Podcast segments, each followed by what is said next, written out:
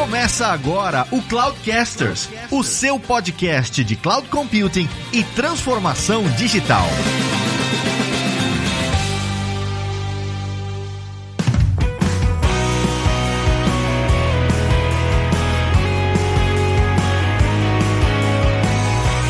Fala pessoal, aqui é o Fabrício Sanches e dois anos depois eu ainda aguento o Evo Lázaro todos os episódios.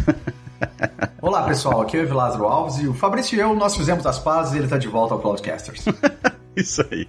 Estamos de volta aqui com o Cloudcasters. Eu, particularmente, estou de volta depois de, de dois episódios afastado aí por, por várias circunstâncias. É, depois da gente ter brigado, né? E, é. tipo, você falar que não queria mais ficar no projeto, a gente já fez as pazes já.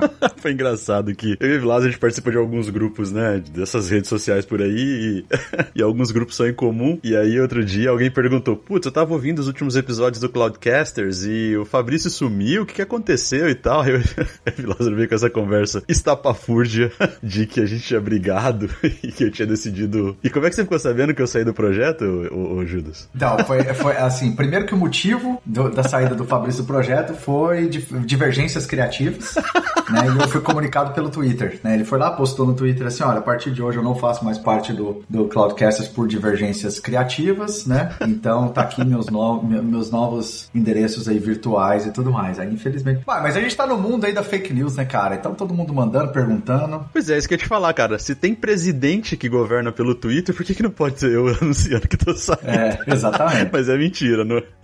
não tem nada a ver. Esse Judas é um, é um Judas, né? É, você tem um ponto, você tem um ponto. Mas, cara, episódio especial hoje, né? Pois é, Judas, dois anos aí de, de Cloudcasters e eu queria te perguntar, cara, como tem sido sua experiência até aqui? Eu, particularmente, tenho gostado muito de fazer. Eu aprendi muito, muito, muito com alguns episódios, coisas que eventualmente vou levar aí pra minha carreira adiante. Mas eu queria te perguntar a tua experiência, cara. Como tem sido, como você tem visto aí a participação do Cloudcasters nesses dois anos? Cara, para mim foi muito aquilo que eu falei no, no primeiro episódio de todos, que foi o que a gente introduziu o Cloudcasters, né? É, só concretizou o que eu falei lá, que, que foi, um, foi um projeto que me reanimou, né? Que trouxe de volta aquela vontade de, de contribuir com comunidade técnica, né? Fazer uma coisa completamente diferente do que eu havia feito nos anos anteriores, né? Que era muito focado em palestras em eventos presenciais, né? E quando acontecia alguma palestra online ainda era nesse formato de palestra e a proposta foi muito diferente de ser um podcast, de trazer pessoas de, de vários tipos de empresas e, e funções nessas empresas debater as ideias. Então, para mim, tem sido assim muito legal nesse ponto, né, né, nessa questão. Muita gente quer participar e, e, todos que participaram nesses dois anos foi, foi muito incrível. E outro ponto também que eu acho interessante é o que você mencionou, a, a possibilidade de aprender, porque às vezes quem está ouvindo né? O, o Cloudcasters não imagina o trabalho que acontece por trás, né? Que é, é,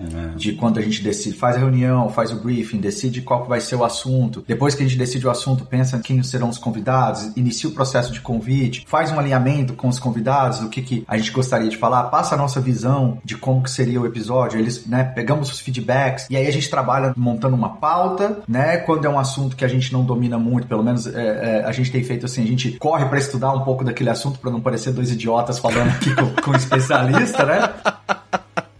É bem isso. Mas isso traz muita oportunidade de aprendizado, porque a gente aprende antes, né, durante e depois, porque a gente, a gente tem que aprender antes para poder ter um mínimo ali para bater um papo. Durante o episódio sai cada conversa maluca de doido, mas que é muito legal. E depois, quando edita tudo, né, que a gente manda pra edição e volta, a gente tem que ouvir, a gente vê a versão final, né, como que ficou. Cara, é, é, é um processo assim muito legal. Então, para mim tem sido muito muito bacana. A audiência tem crescido bastante, os feedbacks também têm crescido bastante. Então, cara, eu, eu tô super feliz, assim. Eu até gostaria de ter mais tempo para dedicar, mas uh, tirando isso, cara, tô super satisfeito.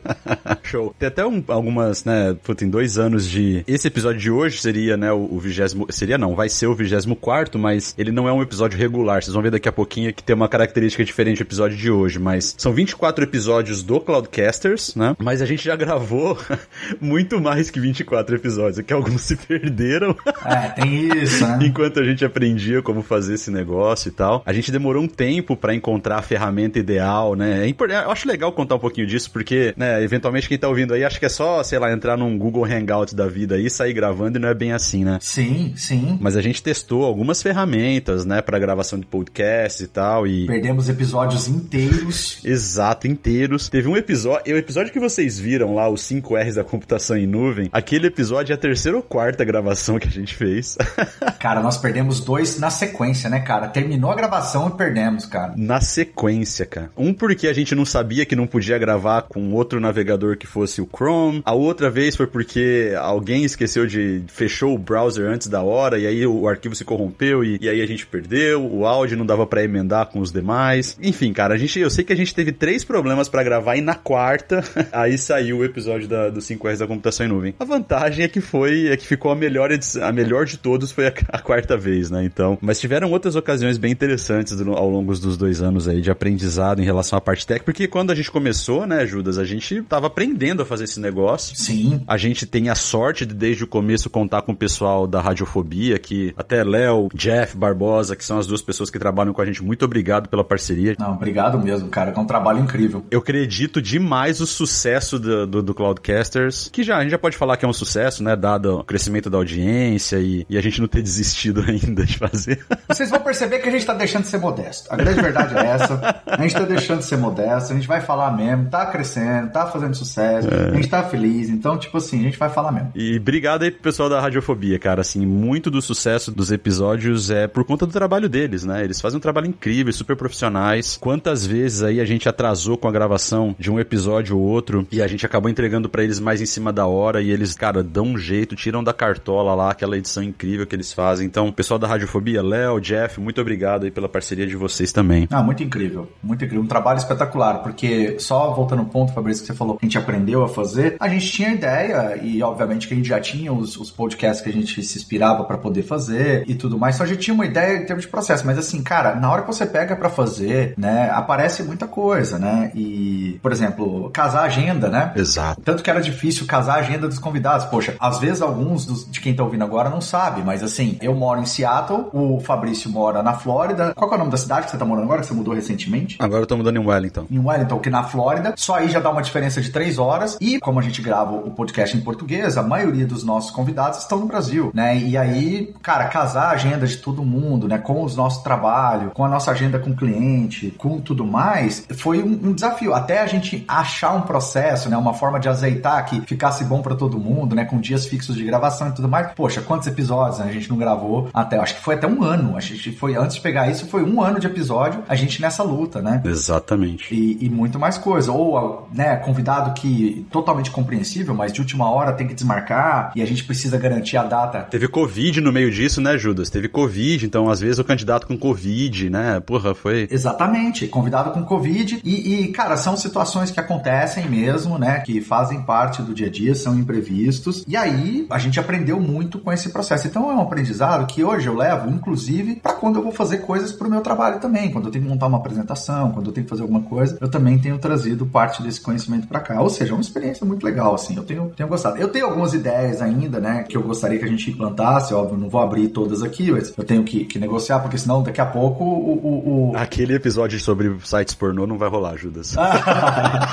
não, não é isso. O lance é, tipo, eu tenho algumas ideias que, tipo, a gente vai discutir e tudo mais que, que seria, né, complementares ao que a gente tem no Cloudcasters, porque eu acho que muito do que foi falado aqui dá para extrapolar para outro tipo de forma de apresentar, né? Ou seja, isso mostra que a gente pelo menos está olhando com mais carinho, assim, com tudo que a gente está fazendo. Isso é muito legal. Sem dúvida. É, nessa questão de aprendizado é até interessante, né? Porque outro dia alguém me mandou no LinkedIn, assim, feedbacks pelo LinkedIn, pelas redes sociais, a gente recebe aos montes, a gente está até considerando a hipótese de para frente fazer mais ou menos uma leitura de e-mails ou leitura de feedbacks do episódio que rolou no mês anterior, concatenar isso e colocar antes do episódio, mas é só uma ideia, a gente tá, tá pensando ainda, maturando várias coisas, como o Lázaro falou, mas um dos pontos que eu queria ressaltar é que um dos feedbacks recentemente que a gente recebeu foi bem engraçado. A pessoa tava numa reunião falando com o cliente dela, então desenhando lá, fazendo um design session com o cliente, alguma coisa assim, e no final da reunião e tal, como material complementar da reunião para o cliente dar uma estudada, tinham vários episódios do Cloudcasters, né? Então ali, cara, me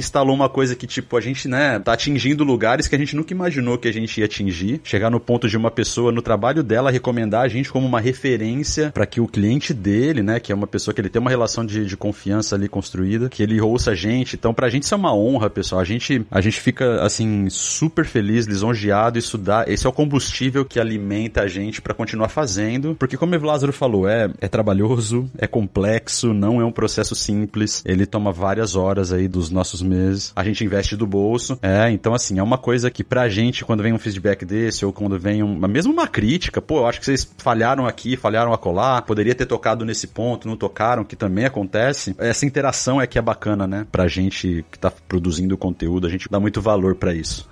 é, um outro exemplo que eu queria dar de feedback que foi muito legal foi uh, uma pessoa mandou, né, pra gente uma mensagem, né? Eu não lembro agora se foi no LinkedIn ou se foi por e-mail, mas eu acho que foi no, no LinkedIn, de que ela estava né, se preparando para alguns processos seletivos e tudo mais, né, de, de, de, algumas empresas, e que muito do que foi falado nos episódios, né, de, de microserviços, por exemplo, né, cenários de quando usar, quando não usar, né, prós, contras e tudo mais, essa pessoa usou na entrevista e ela conseguiu o trabalho, né, que ela, mas assim, ela não conseguiu o trabalho só porque ela usou isso, é porque ela aprendeu com isso, né, é óbvio que o episódio foi um veículo que essa pessoa usou, mas ela pegou as referências que nós demos, os livros, estudou e foi atrás e, e, e tudo mais. Então, quer dizer, é, mostra também que quando a gente seleciona um determinado assunto, né, é muito baseado no que, que a gente também gostaria de falar ou de o que a gente está vendo no mercado, que as pessoas estão falando, o que elas estão querendo, né, abordar, os assuntos que são trend, né? E aí, pô, ter esse tipo de feedback, assim, é, é, cara, é impagável, é muito, é muito legal, né? Saber que de alguma forma a gente ajudou, né? É isso. E sendo que, igual o Fabrício falou, assim, a ideia inicial foi, cara, vamos juntar, vamos falar do que a gente gosta de falar. Eu não imaginei que alguém um dia passaria numa entrevista por causa disso, ou que alguém usaria isso como uma referência numa, numa reunião. Então, cara, é muito gratificante, assim, é muito mesmo. É muito legal, cara. É realmente é,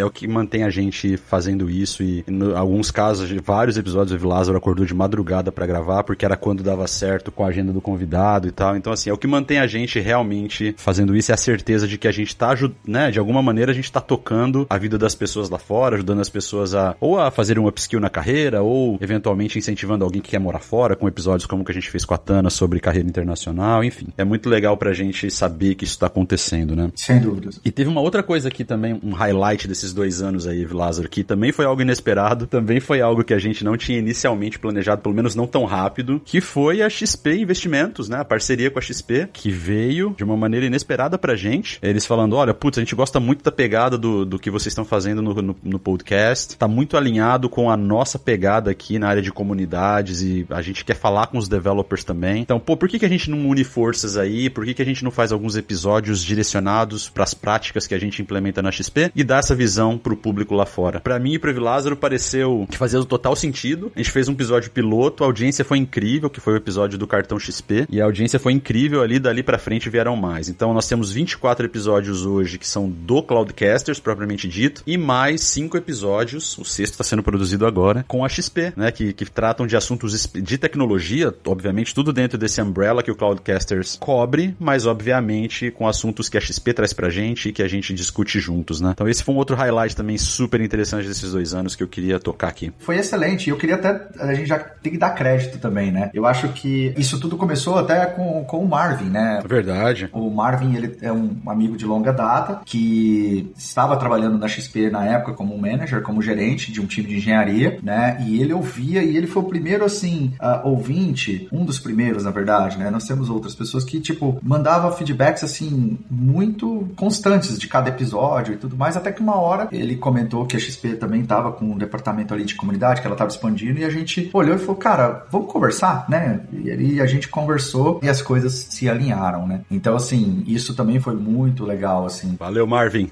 É, obrigado, Marvin. Valeu mesmo. Valeu pelo apoio sempre. E tem outras pessoas também, eu não sei. Claro. Que eu posso listar, assim, que sempre passaram feedbacks, assim, constantes do, de todos os episódios, né? A gente tem gente, inclusive, de dentro da Microsoft, né? Hum. Que trabalhou, que estava trabalhando em times importantes dentro da Microsoft que eu vi e passava feedbacks. Eu posso dizer que, dentre eles, alguns, por exemplo, Fernando Borba, que trabalha também num, num dos times aqui na Microsoft, o Matheus Carvalho também mandou muito feedback, assim, cara, principalmente nos de segurança, muito da, da da pauta que eu montei pro segundo episódio foi de feedback que ele deu, porque ele trabalhou muito tempo, né, em, em times e ele, ele focava nessa parte. A gente teve bastante feedback também, que eu me lembro do, poxa, do, do, do Ricardo, né, do, que também gravou com a gente aqui depois, né, gravou o Ricardo, uh, o sobrenome Martins, né, Ricardo Martins, né, tanto o Ricardo aqui que... Milhomem. O Milhomem, que também gravou de, depois. Então, muitos que também passaram feedback vieram gravar com a gente, né, então assim, cara, não dá pra listar todos assim, mas assim, obrigado todo mundo, cara, todo mundo que passou de fato um feedback pra gente, a gente ouviu e com certeza tentou ajustar aí no que foi possível. Um outro aspecto interessante também que eu acho que vale mencionar é que quando a gente começou, como eu e você, nós trabalhamos para a Microsoft, tinha uma impressão, tinha uma ideia no início de que o Cloudcaster seria um negócio totalmente nichado para a Microsoft, né, para o público Microsoft. E muito embora, obviamente, pelo fato de que nós dois trabalhamos com a nuvem da Microsoft todos os dias, então, eventualmente, num episódio ou outro, a gente sempre use mais exemplos baseados no que a gente está acompanhando no nosso dia a dia, a gente conseguiu ter convidados de todas as empresas, praticamente todas as big techs aí, eu posso dizer, com a gente, né? A gente teve gente da Salesforce, teve gente da Mule, teve gente do Google, teve gente da Amazon, a gente teve gente de, de clientes enormes aí no Brasil, como a Cogna, a própria XP, teve a Roberta Arcoverde do portal Stack Overflow. Então, assim, a gente teve uma comunidade muito diversa de convidados que ajudou a gente, de, o Giovanni da Lambda, o Carlucci que tá lá na Holanda, o próprio Lemar. O Igor, né? Participou de vários episódios. Igor Abage da CloudMotion. Exato, da CloudMotion. Então, assim, a gente teve muita gente de muitas empresas diferentes fazendo coisas muito diferentes e isso trouxe uma diversidade muito legal pro Cloudcasters, porque hoje a gente não fala de Azure, hoje a gente fala de cloud. A gente não fala de, sei lá, de .NET Core, a gente fala de, sei lá, de microserviços, não importa se é Node, se é Scala, se é whatever. Então assim, a gente tá muito feliz com essa diversidade que a gente conseguiu trazer também do ponto de vista de tecnologia. Uma das coisas que eu e o Vilas a gente sempre falou do início é que nós não queríamos um, um episódio nichado do ponto de vista tecnológico. A gente queria um nichado sim, a gente tá falando com a galera de tecnologia, mas que tocasse todas as bandeiras, né? A gente não tem nenhum tipo de bairrismo aqui, então foi super legal a gente conseguir trazer esse aspecto da diversidade de temas e de pessoas também de outras empresas e tal. Uma coisa que eu particularmente me orgulho bastante também. um outro aspecto que eu acho que vale a pena mencionar também, então assim, vamos falar um pouquinho assim de crescimento, né? Então a gente começou ali super, obviamente, a gente não tem canais super agressivos em redes sociais ou, né, performance de redes sociais, uma estratégia de performance de redes sociais para o Cloudcasters. A nossa audiência realmente é uma audiência orgânica que foi crescendo do boca a boca, de eventualmente um ouvir falar, como eu citei agora há pouco o exemplo da pessoa que recomendou para o cliente, aí o cliente recomenda para outro. Então, a nossa audiência hoje, sei lá, 90% dela é orgânica, né? Pessoas vão falando para as outras pessoas e, e, essa audiência vai crescendo. Ao longo desses dois anos, mais de 2 mil por cento de crescimento, assim, do primeiro episódio até o número que a gente tem hoje para cada episódio. Então, é um crescimento absurdo que a gente ainda não, não entende como que ele acontece. Mas em todos os indicadores, né? O Spotify é o nosso principal canal hoje, né? Falando de estatística, é o principal canal por onde as pessoas consomem o Cloudcasters hoje. Então é Spotify, Apple Podcasts, o nosso website e depois é Google Podcast e um outro canal também que eu esqueci agora o nome. Mas Spotify é disparado, tipo assim, 80% do conteúdo é consumido por lá. Então nas estatísticas que o Spotify eles, eles dão para os produtores todos os anos, ano após ano aí no esse é o nosso segundo ano, né? Então dois anos já que a gente tem visto as estatísticas, o crescimento é muito, muito agressivo mesmo. Então, pessoal, obrigado pela audiência de vocês. O nosso site também cresceu demais o número de acessos, né, regulares. O número de page views em cada um dos episódios também cresceu muito. Assim, só setinha para cima em relação aos números e a gente fica cada vez mais animado para continuar fazendo nesse sentido também, né? Porque a gente tá vendo que as pessoas estão gostando, estão recomendando. Então, só queria trazer um pouquinho dessa visão também de número para o próximo ano agora, para esse novo ciclo que a gente começa agora, que vai ser o Season 3.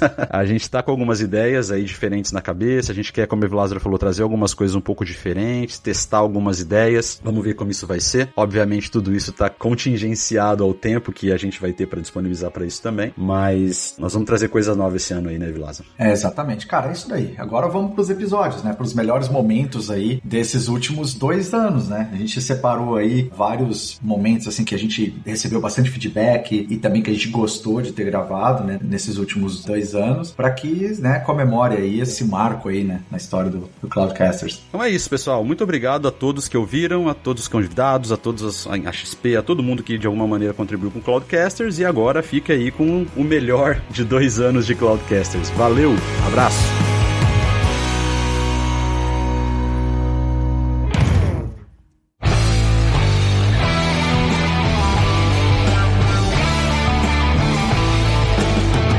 Pessoal, meu nome é Lázaro Alves e nesse episódio você vai descobrir o que são necessidades esotéricas de negócio.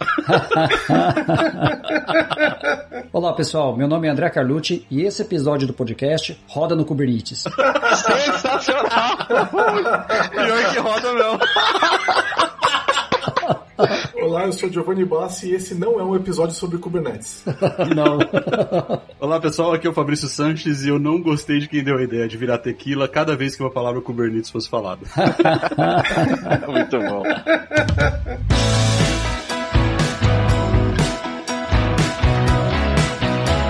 Ô Tídio, você quer começar colocando alguma coisa aí sobre o tema de hoje? Você colocou uma sugestão de pauta aqui que é como o Lázaro consegue ser tão lindo. Eu queria que você Ah, sim! discorresse sobre isso aí. Então, eu acho que essa é uma questão que a gente tem que responder nesse podcast, né? Porque é, ainda bem que a gente não tá se vendo, porque senão eu ia ficar até meio atordoado, não ia conseguir é, responder direito. Eu prefiro não ver o Vilazo que eu me concentro melhor, entendeu? É muito charme, muito garbo e elegância. É, Você acha que é o Crescim 2000 que ele usa? Alguma coisa assim? cara, eu acho que foi o Botox. Ai, meu Deus. Ah, pode ser, pode Não ser. vamos falar dessa porra aqui, não. Eu podia ter ido dormir sem essa hoje. De verdade. Um arquiteto, ele não é um profissional de suporte, né? então, assim, o arquiteto, ele tá lá, ele, ele é um parceiro, ele, ele tá lá pra, pra recomendar e pra ajudar na- da melhor forma possível com as arquiteturas e tal, tudo que precisa ser feito. Mas, se eventualmente o serviço cai às duas da manhã, você tem que acionar o suporte técnico, né? Não, não ligar pro, pro arquiteto, certo? Quero ver se você fala isso pro cliente a hora que a gente ligar. Eu não gostaria de comentar muito sobre esse assunto, não. É muito controverso isso aqui. Não quero, não quero falar sobre isso aí, não.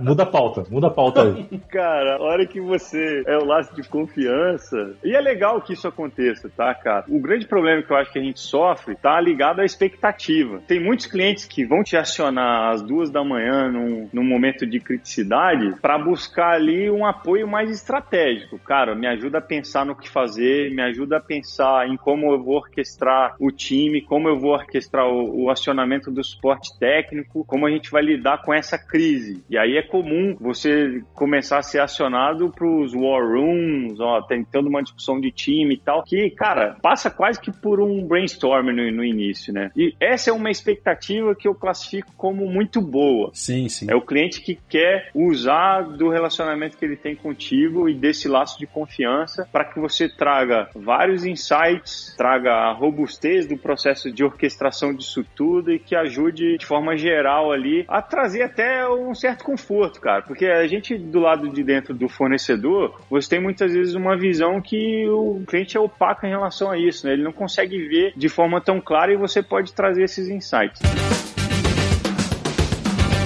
Se a gente falar de estilos arquiteturais, né? Faz sentido eu usar Domain Driven Design como aplicação Cloud Native? Total. Faz, faz sentido. Vai ter cenários que você vai, vai valer a pena você usar. Sim. Faz sentido eu usar é, o desenvolvimento em três camadas? Sim, pode fazer sentido também. Faz sentido eu fazer uma distribuição em vários serviços diferentes? Também faz sentido. Então, essas definições, elas não limitam o que uma aplicação nativa para nuvem pode ser ou pode fazer, né? O que vocês estão falando então é que eu posso ter um monolito cloud native. Lógico que pode. Pode. Absolutamente, sim. Não precisa ser microservice e não precisa ser container. Não, não precisa. Você pode ter um monolito num container, não tem problema nenhum. Total, e isso acontece com muito mais frequência do que a gente imagina. Se a gente pensa num- numa estratégia de modernização de aplicação, onde você vai pegar uma aplicação on-prem e você quer que essa aplicação já se beneficie de, de, de muitas características que a nuvem traz, de muitas coisas que a nuvem traz, de alta disponibilidade, escalabilidade para essa aplicação, e você já quer fazer isso de forma rápida, por que não containerizar, por exemplo, um monolito, jogar isso numa cloud, e aí depois, obviamente, você pode aí refatorar essa aplicação ou não, né? Ou não, ela pode, inclusive, como monolito atender. Vai depender da empresa mesmo. E do inglês, né? Ah, por quê? É importante o inglês? Aqui sim. Aqui sim, porque tem muita empresa que usa o inglês como desculpa para pagar um salário menor pro brasileiro. É mesmo? Aham. Então eles recrutam pessoas super seniors para uma vaga senior, só que eles falam: "Ah, seu inglês ainda não tá 100%, então a gente vai te pagar X", que seria tipo metade do que um senior naquela vaga ganharia. Então essa questão do inglês é realmente um um big deal, assim. É, aqui é, porque eles usam inglês como fator de pagar menos. era um business assim fantástico, margem altíssima, mais de 90%. Cara, o trabalho é printar CD e, e, e tudo mais, né? Mas acho que por tudo que a gente falou, né, do cliente ficar mais exigente, da competição aumentar e tudo mais, a gente teve que começar a procurar outros modelos. E o modelo de software as a service é, assim, quando é tá na área de customer success, você sabe, o cliente é o seguinte, meu, se ele não gostar, dali um ano, dois, ele vai embora. Ele tá olhando, ele fala na sua cara, ele fala assim, ó, oh, seguinte, hein, eu sei que eu tenho mais três meses com você. Acontece comigo, sei que eu tenho mais três meses aqui, mas eu tô olhando A, B e C, tá? Então faz teu trabalho aí, porque senão eu vou virar chave. e, então acho que essa questão de você, das empresas, criarem as plataformas, começarem a disponibilizar, criarem novos produtos, e uma coisa só para finalizar minha fala que eu queria colocar, no final da história, essa questão da API Economy, né, ela, ela acaba realmente se tornando um serviço, né, um, um produto-serviço, que tem início, meio e fim. Você tem que planejar também, muitas vezes, qual que vai ser a evolução daquele serviço, a morte daquele serviço. Todos nós trabalhamos em empresas multinacionais que lançaram serviços que não deram certo e foram mortos. Sem dúvida. E nem por isso alguém tem vergonha. Não. Né? Claro, exato. O Fabrício começou com Web Matrix aqui, né? Pô, eu já trabalhei com WCF, mano. Eu já fui MVP de WCF. É verdade, é WCF, bom tempo. Pô, era da hora, vai, Condé. Ele era bom, vai, era da hora. Era bom pra quem, né?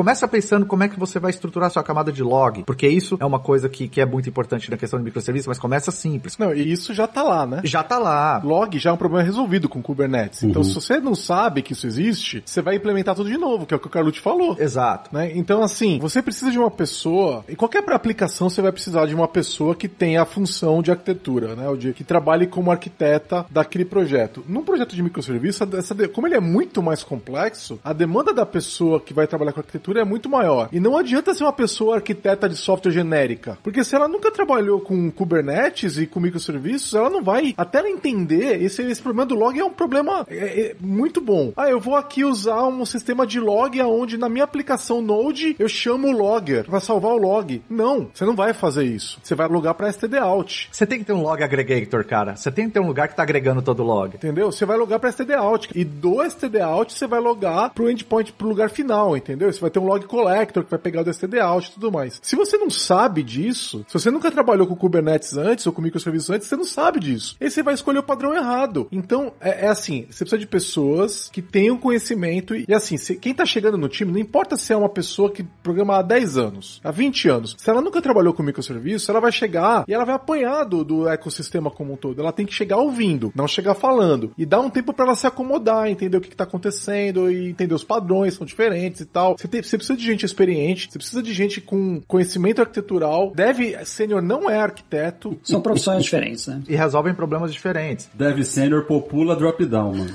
É, exatamente. A questão do log é esse exemplo de volta aqui com o Cloudcasters para falar hoje sobre um tema que tem um pessoal aí pedindo pra gente, que é o tal do metaverso. A gente ouviu o seu Zuckerberg alguns meses atrás mudar o nome da empresa de Facebook para Meta, o que quer dizer que ele tá adotando a teoria da Dilma, né, que vai deixar a meta aberta.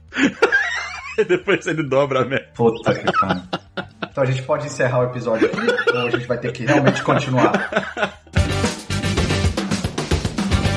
sempre tem um pau no cu que vai falar que você não presta, que você tá falando abobrinha. Exatamente. E aí entra naquela coisa, quando você tá aprendendo, você não mapeia tudo direito, aí você vai, esbarra no cara, que é do contra, e aí na hora que lá no final, cara, o cara assina... Ó, oh, mas normalmente esses são os caras que não são meus clientes, tá? Esses são os caras que não me aceitaram, tá? Os caras que me aceitam são tudo gente boa. Adicionamos um outro skill aí, que é a resiliência. Não, mas total. resiliência é fundamental. Não desiste nunca. Total. Você toma não todo dia, cara. Você toma não todo todo dia. Pensa numa área que você toma não. Todo dia, da mesma pessoa. O Fernando é um cara resiliente, meu. Esse cara é, é resiliente. O Fabrício sabe. eu, eu não, não largo o osso. Vendedor é aquele cara que você teve um grande outage hoje, amanhã ele tá lá no cliente batendo falando assim, então, você vai comprar meu produto aqui? O cara fala, cara, olha o outage que você teve ontem. Ele fala, não, você não foi nada. Águas passadas, águas passadas. Aí, cara, aí, não, mas tá aqui parado aqui. Não, Não, isso aí, cara, é assim, ó, ó, esse negócio aí não existe, cara. É exatamente isso. O cara fala, cara, a gente brigou ontem, não, mas foi ontem, pô. Já estamos resolvendo, isso não vai acontecer de novo, tá? Daqui a três meses, ó, tá versão nova. O Haroldo falaria o seguinte, né, mas cair todo mundo cai, isso aí não é problema, você pode estar comigo ou com outro, eu quero saber do próximo projeto. Mas é verdade, isso é verdade. Mas eu vou te falar uma coisa, a primeira coisa que eu vou falar, vocês escutaram eu falar isso em cliente, né? Cliente que, ah, mas a porra que fala assim, cara, ele cair, vai cair, você tem certeza que essa minha cloud vai cair. Você tem que ter uma arquitetura da sua solução que seja resiliente a isso, e eu posso te ajudar. Cara, é isso. Bom, você, isso é técnico, cara. Isso aqui não é nem, nem mais falar de vendas.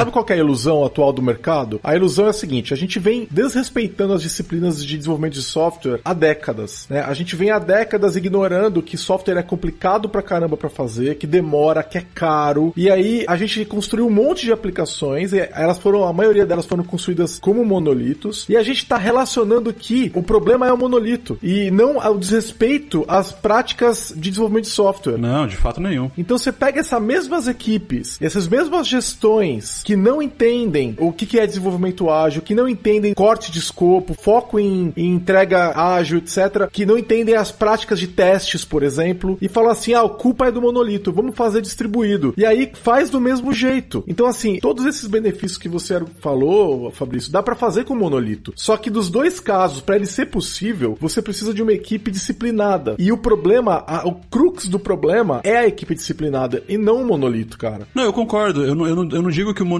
ele é a barreira, eu digo que ele só torna as coisas um pouco mais complicadas. Porque, de novo, se você precisa entregar um valor rápido em um pedacinho do sistema, em um pedacinho mesmo, eu tô falando de um pedacinho bem pequenininho, um microserviço, para você fazer no monolito, você tem um processo todo de verificar a dependência, se aquilo ali não tá quebrando nada, então você tem que ter os seus testes todos em place, você tem, enfim, não que você não tenha que ter também no microserviço, enfim, você Pois tem é. que ter também para garantir. Mas eu digo assim, do ponto de vista de desenvolvimento, me parece mais ágil para entregar um pequeno valor e mais rápido com o microserviço pela independência dos times. Eu entendo onde você quer chegar quando você fala dá para fazer com monolito também. Dá, de fato. Quer dizer, se você tem um time heterogêneo que tem todos os processos ali bem estruturados em place, você também consegue fazer com monolito. Eu só acho que para alcançar esse modelo de entrega rápida de valor, ao invés de ter várias entregas durante o dia, você vai conseguir ter uma entrega, sei lá, semanais é, com monolito. Entendeu? Eu acho que esse é meu ponto, assim. Eu acho que ele acaba sendo um pouco mais difícil de carregar como um todo, olhando o big picture, assim. Pelas N dependências que ele vai ter, pelas N amarrações com arame que vai ter para todo lado. E, enfim, se você desenvolver com microserviço respeitando as regras de desenvolvimento de software que, que você mesmo bem, bem citou aí, eu acho que você consegue ser mais rápido e mais eficiente. Mas é o meu ponto de vista, assim, eu não sei. Posso estar equivocado no que eu tô falando, mas eu realmente acredito nisso.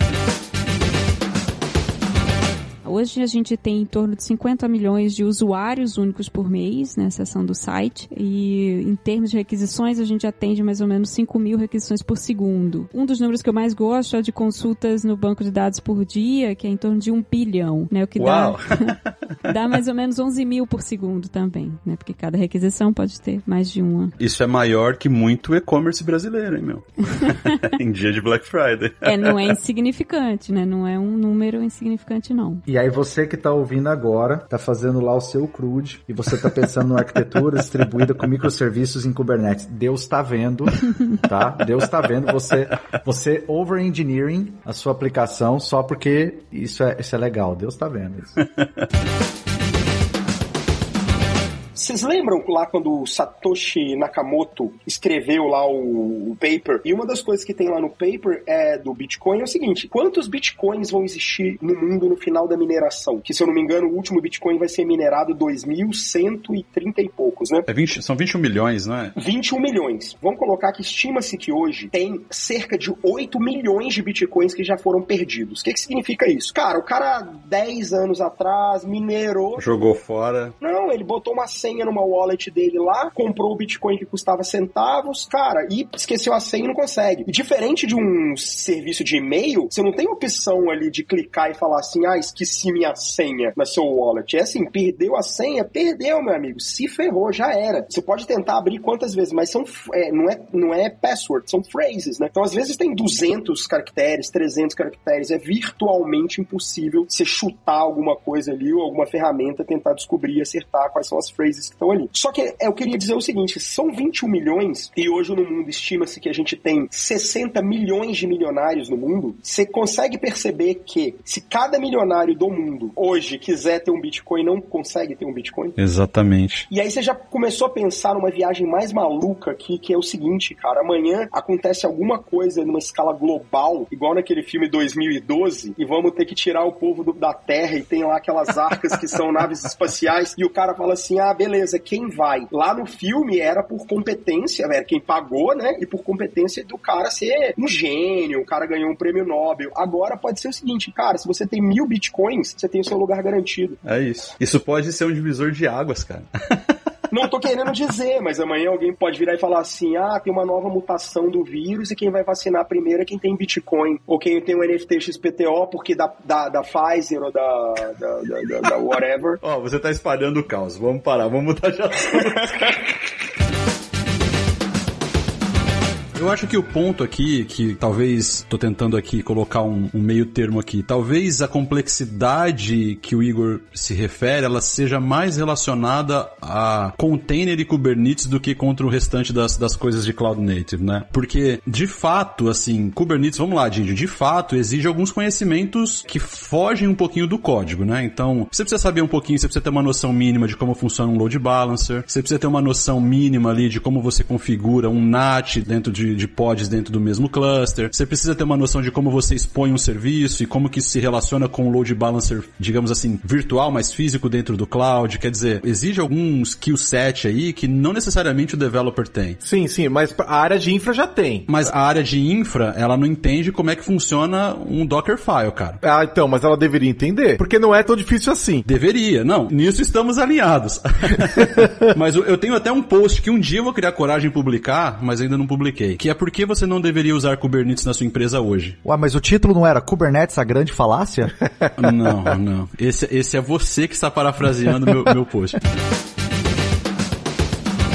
Porque, contando uma experiência, uma vez nós desenvolvemos um produto para nuvem de software muito bacana, tecnologicamente uma das coisas mais lindas que eu já fiz na minha vida, muito, muito legal. Só que o que a gente percebeu no final das contas é que o produto que a gente estava fazendo, embora tecnologicamente fosse apaixonante, sob a ideia de geração de valor, ele não gerava valor novo para o cliente, sabe? Ele só mudava a linha de geração de receita. A maneira como o cliente já fazia. Isso, é. O cliente, o tipo, o cliente fazia de um jeito A e ele passaria a fazer um jeito B, não necessariamente economizando e não ganhando mais. Consequentemente, o produto não tinha valor. Ele era lindo, ele era espetacular. Mas onde estava o problema? No modelo de negócio do produto ou, ou, ou simplesmente não fazia sentido para o cliente deixar de fazer da maneira como ele fazia? Não, faria total sentido. O problema todo, a se perceber, e eu acho que essa é uma coisa importante para quem projeta produto, é a estratégia mais comum de qualquer empresa é a estratégia de não mudança. Quando você faz qualquer produto que seja para o mercado corporativo, mas que vai implicar numa mudança de hábitos dos seus clientes ou, de processo, você já começa o jogo perdendo de 2 a 0. Então, na prática, você tem que demonstrar de forma clara quanto que esse produto vai gerar de receita ou quanto que esse produto vai economizar. Até porque, a partir disso, e essa é a coisa que eu acho que vem antes de escrever código, tá? A partir disso, você mais ou menos tem uma dimensão do mercado, você sabe, por exemplo, no caso do Carlucci, ah, você sabe quantos shoppings você vai ter, você sabe qual vai ser a economia que você vai gerar com o teu produto, aí você sabe mais ou menos de quanto dinheiro você está falando que tem na mesa, o tamanho do mercado, você dimensionou o mercado. Aí você presume que você vai ter, sei lá, uma taxa de conversão de 20%, vai, que é razoável para qualquer negócio. 20% de mercado é uma bela participação. E aí você vai lá e assume que com 20% de participação de mercado, qual o valor, qual parcela do valor que você está gerando vai, você vai conseguir capturar para você, é tanto. Cara, a quantidade de vezes que você faz as contas e percebe que no final do dia o teu produto não vai parar de pé porque a tua estrutura de custos vai ser mais alta do que a tua estrutura de receitas é gigantesca. E eu acho que a maior parte das startups falham, né? Startups, empresas, então falham quando vão projetar um segundo produto, porque convenhamos, né, Cavucci? O primeiro produto é sorte, né? Ah, é.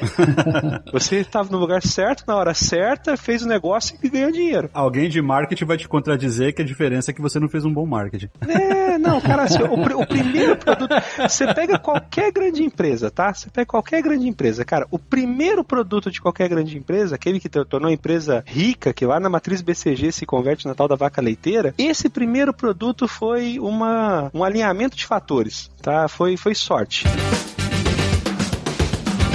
Aí eu vou dar um outro ponto para você. Eu acho que tem uma coisa que o vendedor, vendedor de qualidade, vendedor bom, ele consegue fazer é orquestrar os times e os players que estão junto com ele. Porque você tem parceiros no seu ecossistema, então a Microsoft tem parceiro, a AWS tem parceiro, o Google tem parceiro, porque é o jeito de ganhar escala. IBM tem parceiro, a Alibaba vai ter parceiro, todos eles têm parceiros. Tem que ter, né? Tem que ter, senão não escala, não tem como. Segundo, você tem um time técnico de venda dessas empresas tem, então nós estamos falando aqui de engenheiros, de arquitetos, de especialistas técnicos, então você tem esse cara, e aí talvez eu acho que o bom vendedor, primeiro é ele ter um nível de profundidade técnica que ele consegue ir sozinho, ele tem que saber qualificar business, que é tem dinheiro, não tem dinheiro, tem orçamento, não tem orçamento, quem é o power sponsor desse projeto, quem não é, quem é que vai aprovar, quem não vai aprovar, qual que é a aprovação dentro da empresa, como esse cara politicamente está, ele é bem visto dentro da empresa, ele não é, Puta, o cara pode ter um projetão lindo, só que ele pode ser um Zé Mané na empresa. E aí, você vai dar força nisso? A outra coisa é, quem que eu tenho que mover do meu lado para conseguir fazer isso acontecer?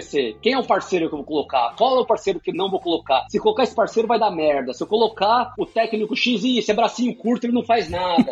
Eu tenho que achar um cara que é bom, que topa a- as loucuras que eu preciso. Cara, não é isso, cara. É bem isso. É isso.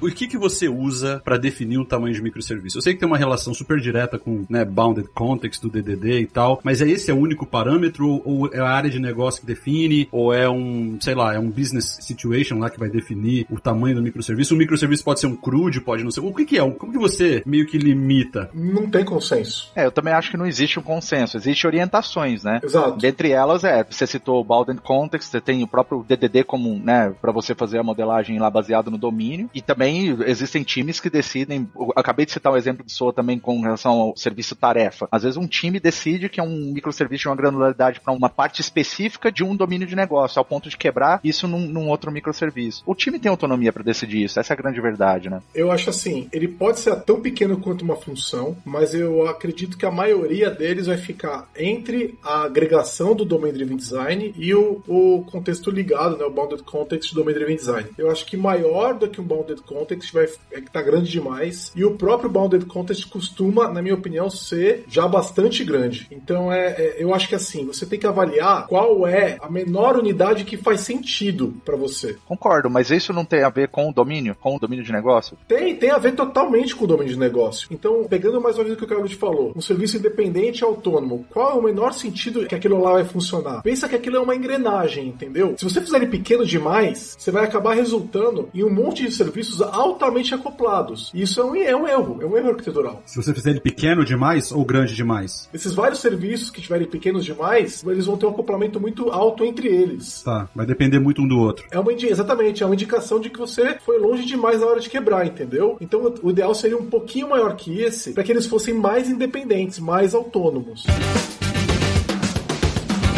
E é importante só lembrar também que essa questão de consistência de dados, ela não é mais privilégio único e exclusivo de banco de dados relacionais, né? Exato. Então, você pode ter hoje estruturas de NoSQL muito, muito robustas e que te garantem né, tanto a atomicidade do dado quanto a consistência. Inclusive, se você vai para alguns serviços que são especificamente desenhados para nuvem, hoje em dia você tem opções de, de consistência de dados, não só comitar ou não comitar, né? Você consegue ter layers aí no meio que você diz, olha, comita eventualmente, eu tô ok se eu perder o dado aqui. Também tem que tomar cuidado com essa loucura. Não, agora eu tô em microserviço, eu vou usar 15 bancos já diferentes. Não faça isso. É, é igual linguagens, né? É, exatamente, igual linguagens. Então, escolhe os principais, assim, ó. Meu relacional principal é o Postgre, o meu documento principal é o RavenDB, e o meu principal de, sei lá, de grafos é sei lá qual, entendeu? Toma cuidado e aí avalia para cada serviço qual que faz mais sentido e, e segue isso. E muito cuidado porque MongoDB e RavenDB não são grátis, né? Tanto que tiraram a licença de open source do MongoDB já tem uns anos, né? Então, tomem cuidado com isso. Ah, vou usar um banco livre, MongoDB. Não, não é, né? Começou a usar MongoDB, cresceu um pouquinho, vai ter que começar a pagar a licença. O RavenDB tem uma licença praticamente idêntica, né? Então, tomem cuidado com isso para não cair nesse conto aí do vigário. E Cosmos DB, maravilhoso, incrível no Azure e tal, API de Mongo, é impressionante e tal, mas lock-in, né? Vai gerar lock-in e você nunca mais sai do Azure depois que você começou a usar Cosmos DB. Então, tem que tomar cuidado também. Hum, Meia verdade. Pô, Cosmos DB é da hora, mano. Ah, dá pra rodar Cosmos DB no, no AWS agora?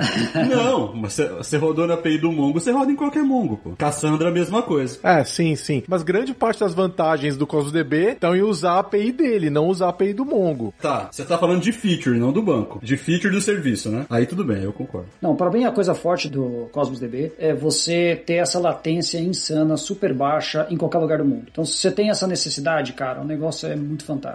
Mas é caro e é lock-in, mas resolve o seu problema. E, e quase ninguém precisa disso. É.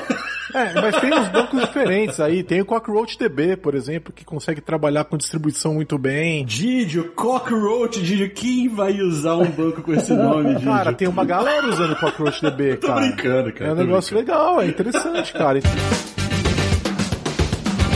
Tem duas coisas nessa discussão que eu acho que vale a pena a gente ressaltar para não criar uma expectativa errada nas pessoas. Lá vem você, lá vem você. Não, é sério. Pô, é, primeiro começou você falando quando você foi definir os três pilares, você comentou que um dos pilares era a facilidade de gestão. Ah, isso não se aplica para Kubernetes, desculpa.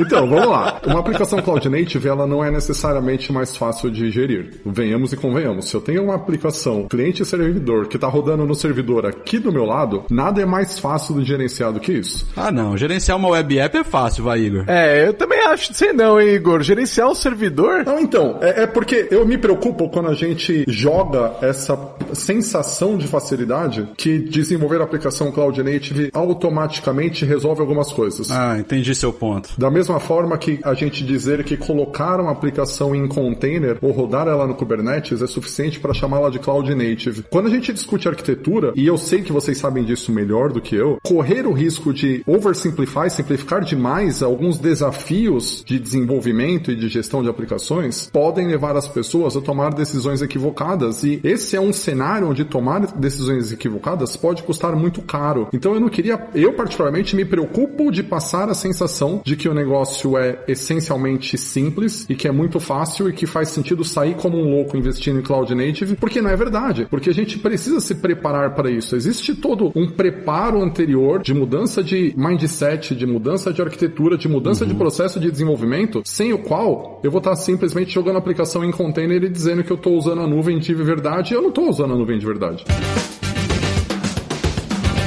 Vou dizer mais. Concordo plenamente com o PT. E aí eu vou voltar lá no começo da sua conversa. O vendedor de cloud, ele é técnico? Você acha que essa conversa que nós estamos tendo aqui, ela é técnica ou ela não é técnica? É claro que ela é técnica. Sim. Cara, ela é técnica. É lógico, é o tanto de, de termo, né? Se alguém tá ouvindo e não é técnico, não sabe o que a gente tá falando. Ela é técnica. Então, cara, assim, aí dá a primeira diferença para voltar ao ponto que nós estamos falando aqui. O vendedor de cloud tem que ser técnico? O que eu digo para você? Se o vendedor de cloud ele é técnico, ele conhece, ele tem muito mais ferramenta na caixinha dele para criar uma estratégia dessa, para conseguir posicionar o produto e para fazer sua cota, que é o que todo vendedor quer fazer. Posicionar seu produto e fazer sua cota. Se o vendedor é um vendedor que ele não é técnico, ele vai depender muito, muito de muita gente técnica apoiando ele. E nem todos os times de atendimento têm o CS. Ou tá alinhado com o que o vendedor, o cara tem uma ideia diferente. Não, e mesmo quando tem, você passar essa mensagem, você tem um problema de comunicação muito grande. É que você tem vendedor que delega, né? Você tem um monte de vendedor que delega isso pro técnico, mas assim, não é toda empresa que consegue ter 10 CSA tomando numa conta, ou que consegue separar por tipo de classe de produto. Modelo não escala. É, eu acho que uma equipe de infra de nuvem, ela tem que estar muito boa em automação. Ela tem que estar tá craque, ela tem que ter estudado, ela tem que estar tá programando. Porque isso é programação, ela vai programar a infra, ela vai fazer testes automatizados para validar a infra. E ela vai compartilhar isso com o dev, né? E dev vai, deveria estar tá ajudando, eles deveriam fazer isso juntos, né? Essa linha, ela tá muito mais cinza, né? Não é o, de um lado é o pessoal de infra, do outro lado o pessoal de dev. Isso aí acabou, não dá mais.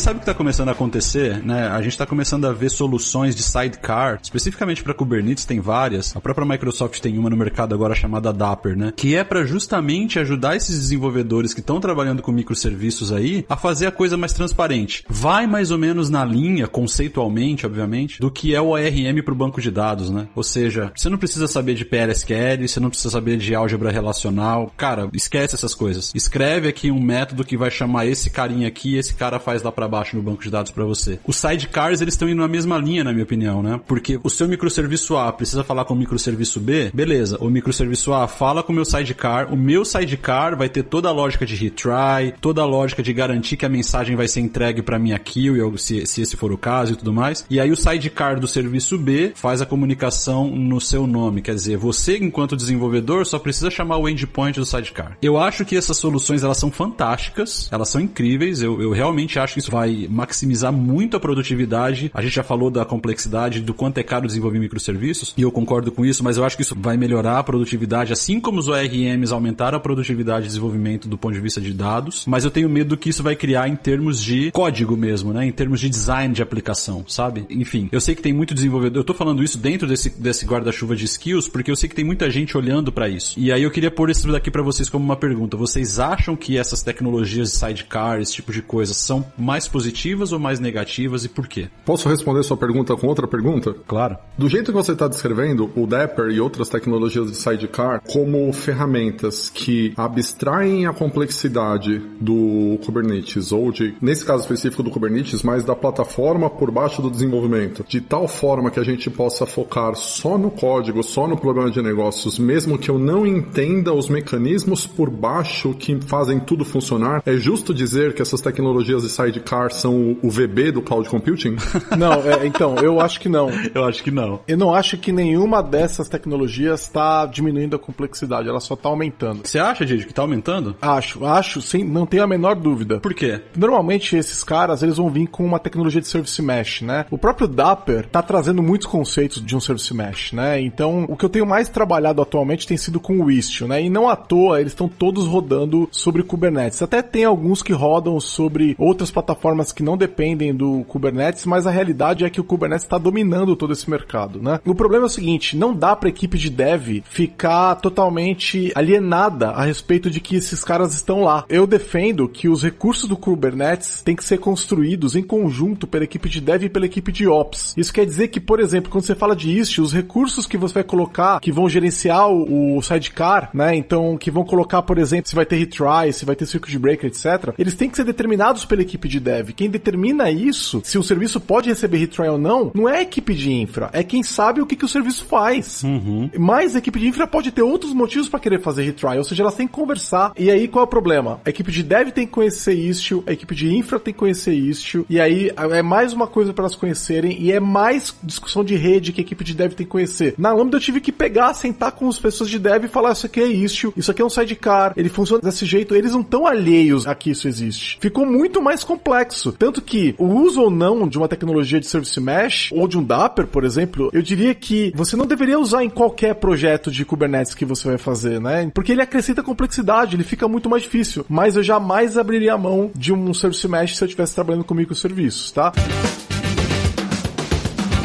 Eu entendo que oferta mais mercado forma negócio. Então, se você disponibiliza uma oferta para um mercado existente, você forma um negócio. Na hora que você muda a oferta ou, você muda o mercado, consequentemente você tem um novo negócio. Então, oferta mais mercado igual negócio. E eu prefiro até pensar em oferta, sob o ponto de vista de gestão, de desenvolvimento e concepção, do que tentar fazer essa distinção de produto ou serviço, porque isso pode acabar me colocando algumas limitações de concepção que são desnecessárias, né? Então, então, eu, eu acho que é interessante a gente fazer essa distinção forte, essa distinção entre quando falamos sobre produto ou gestão de produto ou serviço, sob o ponto de vista de concepção, manutenção, desenvolvimento, enfim, ciclo de vida de produto ou serviço, e quando a gente fala sobre o aspecto fiscal. Se a gente fizer essa distinção forte, e aí, o aspecto fiscal, ah, meus amigos, o Brasil joga tão no hard que eu tenho certeza absoluta que qualquer hora que alguém me fiscalizar por qualquer coisa vai ver que eu tô errado, mesmo querendo fazer tudo certo.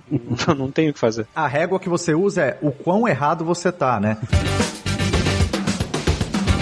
Tem um outro aspecto que eu acho também, que a gente não falou ainda, e que o Danilo tocou isso quando ele fala do alinhamento dos mundos, né? Ah, a tecnologia evoluiu, papapá. Que eu acho que é a plataforma de nuvem, né? Eu acho que se não fosse a comoditização, que também, como o Lázaro falou, as plataformas de nuvem são data centers programáveis, né? Quer dizer, se não fosse a comoditização do compute, da memória, da escalabilidade, provavelmente essas APIs não estariam no estágio que estão hoje também. É inimaginável, eu diria, eu sou um arquiteto de cloud. Para mim é inimaginável pensar numa arquitetura escalável de um, de um sistema super robusto de IoT, por exemplo. Outro dia eu estava trabalhando num projeto aqui que basicamente faz o tracking do estudante quando ele entra no ônibusinho amarelo aqui nos Estados Unidos. Ele entra no ônibusinho amarelo até a hora que ele sai, o negócio vai mandando informação via próprio RFID que o aluno tem na mochila dele, sincroniza, o ônibus faz o push dessa informação para uma fila, essa fila vai fazendo o descarregamento disso em batch, o pai acompanha se ele quiser em tempo real o filho no aplicativo da escola. Não consigo imaginar uma arquitetura dessa sendo desenhada na baixa plataforma. Quantos farms de IS você ia ter que configurar, Fabrício? Exato, exatamente, exatamente. Quantos farms de Apache você ia ter que configurar?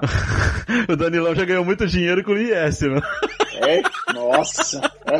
Não, não, não. O Danilo ia pedir pra instalar o System Center. Não, instala o System Center pra funcionar tudo aqui. Nossa, quantos, quantos deploy de web matrix que você ia fazer, Fabrício? Pra poder fazer isso virar realidade? Nossa senhora, ia bater todas as métricas. Né? Ia entrar de jaleco branco pra fazer a instalação e tal. por exemplo, a Dolce Gabbana fez um chinelinho, cara, que só foram geradas 100 unidades. Ah, isso é uma coisa legal que a gente esqueceu de falar do NFT. Para cada coisa que eu faço do NFT, eu posso falar, olha, eu tenho X unidades disso daqui. Então, o mesmo NFT pode ter 100 unidades, como, por exemplo, a Dolce Gabbana fez. A Dolce Gabbana fez uma coleção e entre essa coleção tem um chinelinho da Dolce Gabbana que eu jamais usaria, eu acho horroroso, que parece aquele chinelo de vô, sabe? Que parece um rider, assim, em cima. Mas que aqui a gente sabe que aqui na América o povo ama usar aquele chinelo de rider com meia, etc e tal, principalmente da Dolce Gabbana, esses mais de marca. Aqui em Miami, então, é isso é um clássico, né? Mas a Dolce Gabbana fez esse NFT desse chinelinho. Esse chinelinho não existe na vida real. Ele custa 1.500 dólares. São 100 chinelinhos desses daí. Então são 15 mil dólares, certo? Ela vendeu esses 100 chinelos virtuais, que são NFTs, em menos de duas horas. Esses chinelos, se você procurar no marketplace, eles já estão sendo vendidos na faixa de 9 a 13 mil dólares. Não, não é possível. Beleza? Não, não, não, não, não, não, não. Para de novo. Quantos? Peraí, peraí, David. Não, peraí, para, para. Para! Não é possível. Quanto? De 9 a 13 mil dólares. Não é possível. Pode procurar, vou te mandar o link aqui pra gente colocar pro pessoal. Siga o link aqui embaixo. Vou dar uma John Kleber agora. Para, para, para, para tudo, para tudo. Não, mas qual que é a pegada? Vamos voltar aqui a questão agora, então, onde a gente vai pegar tudo isso que a gente conversou. A gente conversou de metaverso um pouco, depois a gente conversou um pouco de cripto, depois a gente falou de NFT. Agora vamos pegar um liquidificador, vamos botar tudo isso dentro, vamos bater essa porra toda e vamos tirar o seguinte. Imagina a situação. Eu tô num metaverso que chama Instagram. Porque o Instagram, querendo ou não, stories do Instagram é um metaverso. Ou se é. Total. Segura. O Instagram, ele é o metaverso, certo? O Instagram já é um metaverso por natureza. Beleza. Próximo passo, NFT. Então, uma marca de grife vai lá e faz uma bolsa classuda. Uma bolsa para mulher, né, classuda, ou para homem, né, ou para quem quiser utilizar, quem quiser usar uma bolsa. E a pessoa vai lá e compra, e essa bolsa, ela vai ser um filtro dentro do seu metaverso, que é o Instagram. Essa bolsa, esse filtro, diferente do filtro de hoje, que eu vou lá e falar, ah, salvar o filtro, etc e tal, esse filtro dessa bolsa, ou desse óculos classudo, ou desse, sei lá, chinelo esquisito, ele só vai aparecer para pessoa que conectou o Instagram dele, ou dela, ou dele, no metaverse qualquer. Vai puxar os NFTs. E aí o que, que vai acontecer? Vamos imaginar que eu comprei esse chinelinho, que só tinha um 100. E vamos imaginar mais. Eu sou rico pra caramba, eu comprei os 100 chinelos, beleza? Só eu tenho esse chinelo no mundo. Só que esse chinelo virou uma febre. E aí eu comecei a aparecer, vendi esse chinelo pra, sei lá, 100 blogueiras, e há alguma cantora famosa, como uma Anitta, por exemplo, não comprou. E ela quer mostrar no Instagram dela aquele chinelo. Ela não vai poder mostrar, porque ela não vai ter o filtro, porque ela não tem o NFT. Então não adianta você ter dinheiro. Vai ser isso que vai mover a exclusividade. É muito de exclusividade, né, cara? É isso, cara. É isso. É por isso que funciona. É por isso que funciona. E é isso que vai funcionar.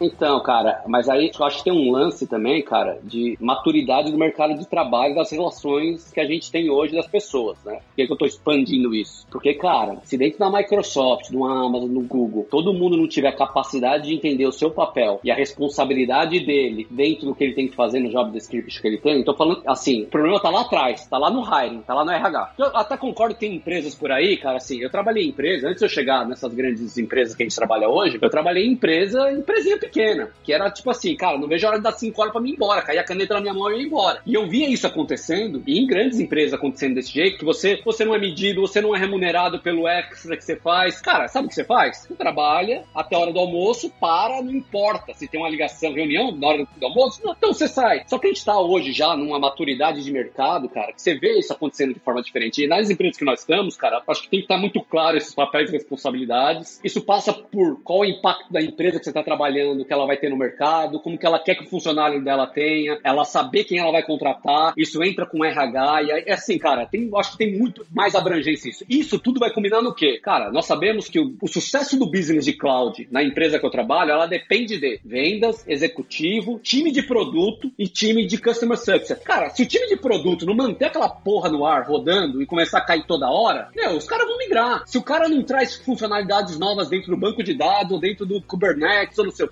os clientes vão migrar para outro lugar porque eles vão continuar evoluindo. Se o time de CSA, para vocês, no nosso caso aqui, Customer CSU, né, eles não tiverem lá no cliente entendendo como fazer o melhor projeto pro cara, vai cair tudo. Então, cara, eu acho que cada vez mais a gente vai ter essa maturidade e essa co-trabalho, colaboração em trabalho. As nossas empresas fomentam muito isso. Todo mundo se adapta? Não. Assim, cara, se não se adapta, vai trabalhar no cliente e vai lá ficar lá no data center mexendo só nas coisinhas suas, cara. Assim, acho que tem uma coisa maior do que isso, né, cara? Mais uma vez eu tenho razão. Porque o Fabrício, ele se pega na remuneração. E aí tem um outro problema histórico. Não, não, não, a remuneração é parte disso. É o seguinte, vamos pensar remuneração fora do Brasil. Aí no- nos States onde você tá, o vendedor ganha menos que você no salário fixo. Claro que não. Opa! Claro que não. Ganha. Ele ganha mais no variável. Eu não sei aqui, mas o PT postou no Facebook esses dias que ele tinha perdido a carteira dele. A Bovespa fechou menos 4 pontos nesse dia. Não é coincidência. Isso não é coincidência. Até parece. Eu concordo. Concordo discordando. Mas eu- essa vai também pro Igor, porque a gente falou aqui também que é, tá, beleza, né? A gente olhando somente do ponto de vista, poxa, é super simples, a gente pega, containeriza um monolito e bota ele pra rodar na nuvem. Mas da perspectiva de DevOps, Igor, voltando nesse assunto complexidade, o quanto que o aumento de complexidade de ter que fazer deploy automatizado de monolito ou deploy automatizado de microserviços, ou isso também não faz diferença nenhuma? Da perspectiva aí do processo de DevOps, o que que muda?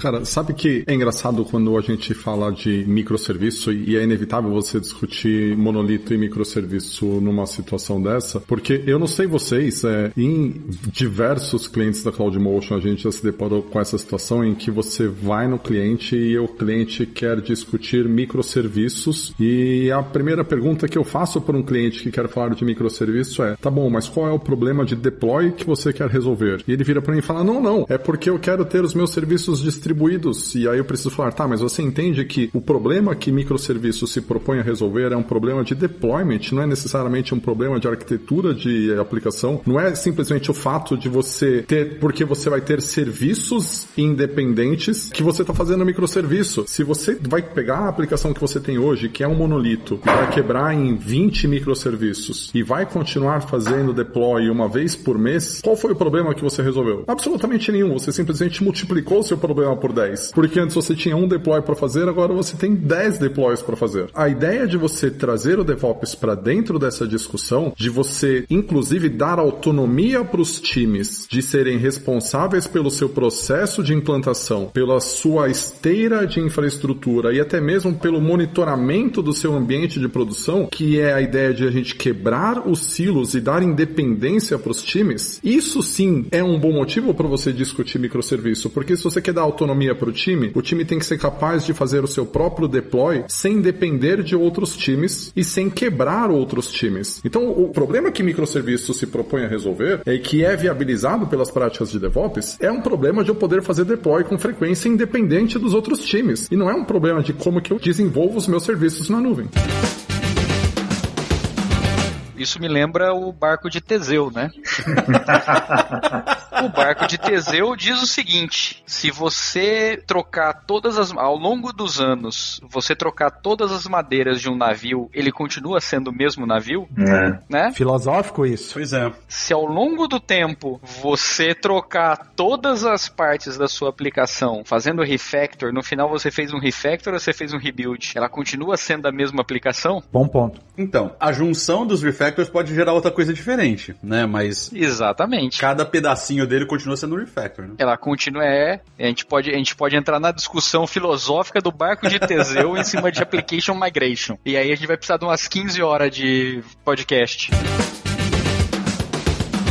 Se eu posso dar uma dica em relação a, a quando você for começar com um microserviço, né, vai criar uma coisa nova. Erra para cima. Então faz um pouco maior, não tem problema. Aí o que você faz? Você começa a criar, tá trabalhando com ele, começa a, a entender o que, que realmente faz aquela parte, etc. No momento que você achar, poxa, isso aqui tá grande, eu acho que eu consigo quebrar em coisas menores, você mantém aquele serviço lá e começa a criar serviços menores atrás daquele serviço, sem mudar as interfaces com os consumidores. Por que, que você faz isso? Porque se você mudar de ideia depois, você falar, cara, não faz sentido quebrar isso aqui, você pode simplesmente mover de novo esses serviços menores que você criou atrás para esse serviço primeiro e tudo bem, você não tem que mexer, nem, nem fazer nenhuma notificação, nem mudar nada em relação ao resto da empresa e os consumidores que estão pegando informações desse serviço, né? E se você quebrou esse serviço e outros menores atrás e deu certo, bacana, você continua dali. Então você sempre pode é, mudar isso depois.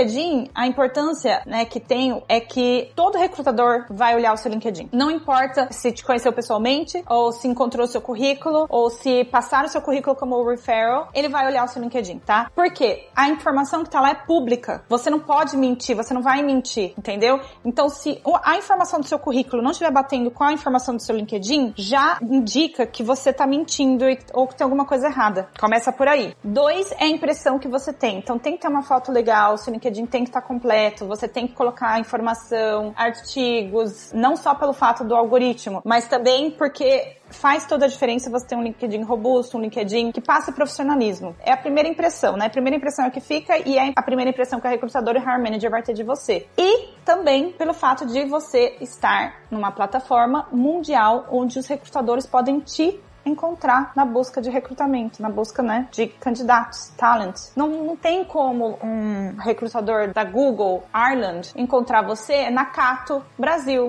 entendeu? Sim, porque é localizado, né, é regionalizado. É, ele só vai conseguir te encontrar nessa plataforma mundial que é o LinkedIn. E aí vai, óbvio, né, dos pequenos ajustes lá no LinkedIn, um deles, por exemplo, mudar a sua localização, não colocar Brasil, colocar, por exemplo, Irlanda, que daí você aparece na busca mais em buscas da Irlanda, mais em buscas da Alemanha. Tem pequenas coisinhas que você pode fazer na plataforma que aumenta suas chances imensamente de ser headhunted.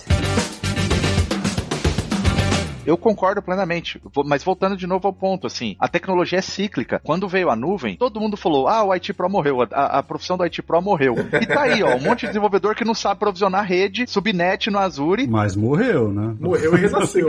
é, exato. Os caras falavam assim, ah, agora não precisa mais de IT Pro. Agora, pede para um developer fazer um planejamento de disaster recovery, ou de né, realmente planejar uma rede decente. E a gente tá falando sobre isso também dentro do Kubernetes, também dentro da nuvem. Não, não, assim, é complexo, é difícil. Mas o meu ponto é, o problema com o Kubernetes, quando ele nasceu, ele tinha que resolver era a densidade de data center. Só que isso foi evoluindo, ele não era para ser developer friendly, era para gerenciar os data centers lá. Aí, beleza, agora o ecossistema cresceu, ele tá cada vez mais developer friendly, as nuvens, os provedores de nuvens abraçaram ele e estão trazendo os serviços gerenciados, que eu concordo 100%. Se você pensa em, em botar um cluster de Kubernetes na sua, na sua para você gerenciar, você tá procurando para sua cabeça, entendeu? As nuvens trouxeram isso, mas cada vez mais ele tá se tornando developer friendly devido ao, ao ecossistema. É que o problema que ele resolvia lá atrás não era esse. E a tecnologia é cíclica. Problemas que a gente não precisava mais se preocupar, conforme renovou e veio nuvem e outras coisas, alguns deles a gente agora tem que retomar de novo.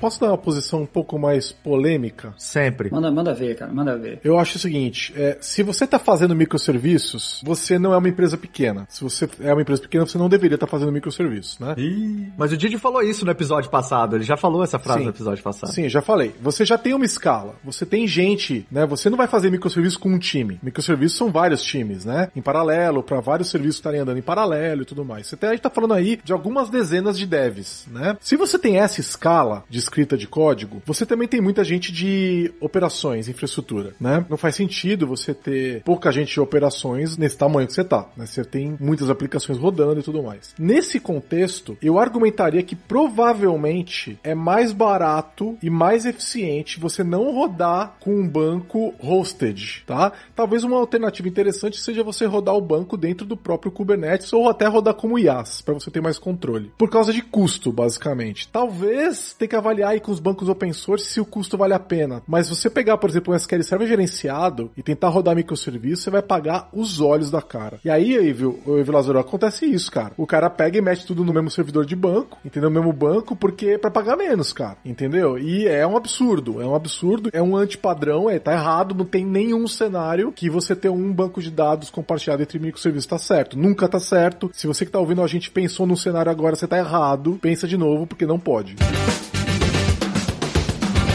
Assim, na minha experiência, cara, assim, por exemplo, esse Cloudcasters que a gente está fazendo aqui, talvez tivesse que ser obrigatoriamente todo mundo que trabalha com API deveria ser exposto a esse tipo de conteúdo. É uma mudança de, de pensamento diferente, né? Então, desde, por exemplo, algumas empresas, né, criando realmente ali um, um até uma função nova, o API Product Manager. O cara é dono da, da, né, do produto API, né? É o cara que vai definir spec, é o cara que vai olhar o que o mercado está falando. Uma API, cara, é um produto, você tem que gerar demanda para ela. Você tem que fazer campanha de marketing, você vai fazer hackathon, você vai convidar o developer, você, entendeu?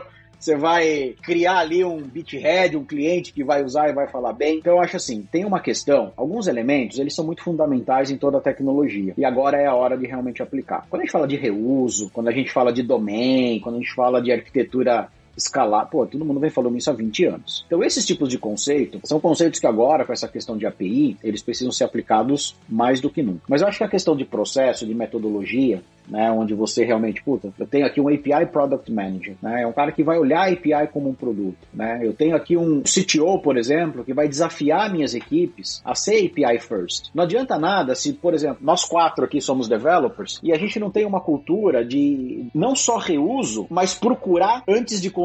Marketplace de API, por exemplo, marketplace interno. Poxa, legal, preciso fazer uma conexão aqui. Antes de começar a codar, eu vou entrar nesse, nesse search, né, nesse marketplace eu vou procurar se o Evilázaro, se o Condé já criou, por exemplo, aquela API para que eu não tenha que refazer. De novo, para mim, a, a, analogia que eu uso é a analogia do Lego. Eu quero ter as peças do Lego e eu vou montar o meu, o meu brinquedo ali para sair do outro lado. Então eu acho que esse é um conceito que deveria ser todas as empresas fazer, por exemplo, essa é a nossa estratégia é qual que é então, como que a gente vai fazer esse kickoff, quais são as pessoas ali fomentadoras de opinião e a gente sabe que isso tem dentro das empresas. Por exemplo, pega um cara, o Condé é um arquiteto, um cara respeitado, é um developer que todo mundo olha e fala assim, opa, eu quero fazer igual esse cara. Ele é o formador de opinião. Diferente do Fabrício, que às vezes não forma muita opinião.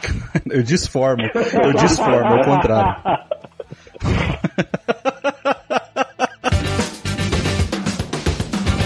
aí tem mais dois aspectos, tá? Com relação ao MVP, eu entendo que existe aquela escala de Pareto que se aplica para quase tudo, inclusive para isso, tá? 80% do problema do cliente que você quer resolver, você resolve com 20% das features. Pensa em qualquer produto que você usa, qualquer produto que você usa, seguramente você usa 20% ou menos das features desse produto. Sem sombra de dúvidas. Menos o Excel. O Excel a gente usa 0,5% é. e atende 99%. Né?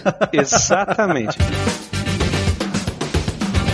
E como que você vê um bom balanceamento entre soft skills e technical skills? Como é que isso é, é, importante dentro do processo? Como que você vê isso? Então, é uma boa pergunta, porque quando você trabalha para essas grandes multinacionais, quando eu trabalhava para o LinkedIn, eu como recrutadora lá, fui treinada muito para fazer né, entrevista, para reconhecer esses soft skills, o treinamento de candidate experience, interview preparation e como entrevistar o candidato, né, pegar essas, esses pontinhos, é super forte, né? Eu digo assim, os soft skills, ele é importante? É. Só que não tem como a gente ver os soft skills no currículo. A gente só consegue, né, sentir os soft skills durante a entrevista. No currículo, dá para sentir soft skills apenas se o candidato coloca esses soft skills como um achievement ou de um jeito que prove que esse soft skill existe. Como assim, Tana? Currículo pobre, tá? Currículo forte é o currículo que tem bastante technical skills, né? Então, técnico vai ser sempre primeiro foco. Porque vocês vão trabalhar trabalhar com a parte técnica. Ponto. Então você está dizendo que já é uma triagem que o RH já faz, o recrutador já faz. Exatamente. Então, tipo assim, a parte técnica, ela é a mais importante. Porque se você não tiver a parte técnica que a vaga required, não tem como você fazer o que a empresa está pedindo para você fazer. Então, parte técnica, sim, é mais importante, tem que ter no currículo, tem que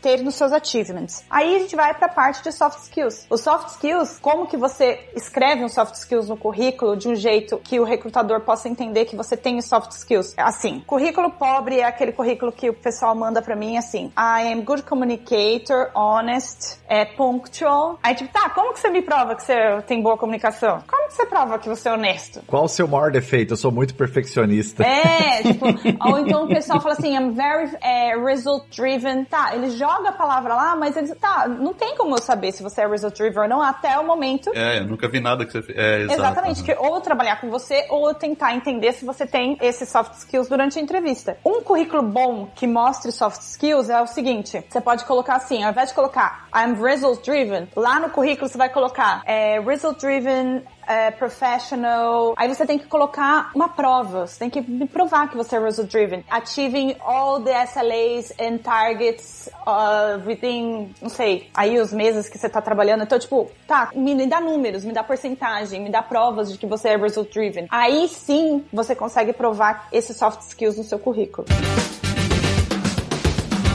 Cara, eu queria contribuir também antes na, na, definição um pouco, se me permitir, de como eu vejo o arquiteto. Claro. Eu queria que fosse realmente tão simples quanto a parte do building blocks aí, de, de Lego. O que eu vejo acontecer na prática e, e, o que responde até ao que provavelmente a gente vai discutir na frente, que é a demanda por arquitetos, né? Porque anda tão grande, porque a gente tem esse profissional, esse tipo de profissional sendo posicionado aí com tanta relevância. E muito do que eu acredito tá numa realidade hoje, eu traz uma realidade pra gente um panorama onde muitas vezes o, o arquiteto é, acaba sendo visto como um mal necessário por, de alguns lados, por outros ele é uma peça fundamental, muitas vezes acaba sendo subestimado e o que eu vejo na prática, cara, é que de todos os lados muito pouca gente entende hoje qual é a relevância da posição de arquiteto. E aí eu costumo usar aqui algumas analogias. A primeira para você conseguir perceber melhor um arquiteto e depois para que você consiga diferenciar melhor o arquiteto no mercado. Em termos de percepção, eu costumo usar a ideia de comparar um arquiteto de tecnologia, seja em cloud ou não, com um arquiteto realmente como a figura que a gente está mais acostumado, né? Que é o arquiteto lá de definir casa. Do mundo físico ali, né? É mundo físico, exatamente. Que é aquela realidade básica, cara, que quando você tem um, um projeto que é mais complexo, você imagina mais ou menos o que você quer, você imagina onde você quer chegar, o prédio que você quer construir, a sua casa na praia, alguma coisa nessa linha linha, você vai lá e fala, cara, você entende muito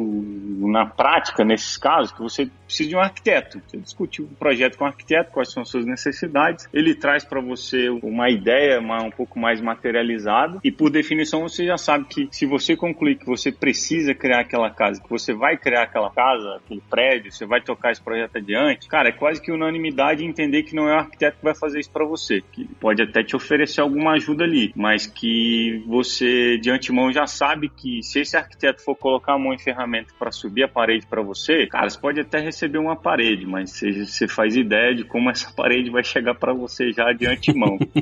Isso é um pouco do que eu trago para nossa realidade, tá? Porque tem algumas expectativas que se entortam no caminho. É, de eh, se cria muitas vezes uma expectativa de entrega para o perfil de arquiteto, quando essa não é exatamente a, a finalidade do trabalho dele, por N razões, tá? Quanto mais você ocupa em entrega mais você precisa se especializar nas peças e quanto mais você se especializa em algumas peças, menor a visão abrangente que você vai ter do todo. O que é fundamental para o arquiteto é conseguir idealizar o problema considerando vários aspectos, uma visão realmente muito abrangente. E aí a outra analogia que eu faço, para fechar aqui por definição de forma bem resumida, senão a gente poderia escorrer sobre isso o resto do dia. Ficar só nisso, né? É. Cara, eu, eu avalio muito. Imagina que um cenário onde você recebeu um milhão milhão de reais. E aí você sai pra rua com a ideia de que você quer comprar uma Ferrari. E você vai na loja da Ferrari. Você chegou na loja da Ferrari, você vai se deparar com o vendedor, você vai se deparar com um mecânico e você vai perceber um cara lá que você não entende muito bem qual é o papel dele, mas ele tá ali sondando, tá do lado. O vendedor, cara, vai te falar muito de todos os benefícios que essa Ferrari pode te trazer em termos de experiência e tudo aquilo que você realmente precisa ouvir para concluir a tua ideia. O mecânico vai te explicar no mínimo de detalhes funcionamento de motor e várias das funcionalidades que a Ferrari tem para realmente te encher os seus olhos de lágrimas e fazer com que você execute logo isso. Aquela figura que tá ali no meio que você não entendeu muito bem quem é, é o arquiteto. E muito provavelmente é o único cara que vai te perguntar para que que você vai usar essa Ferrari e se esse é todo o dinheiro que você tem. Bye.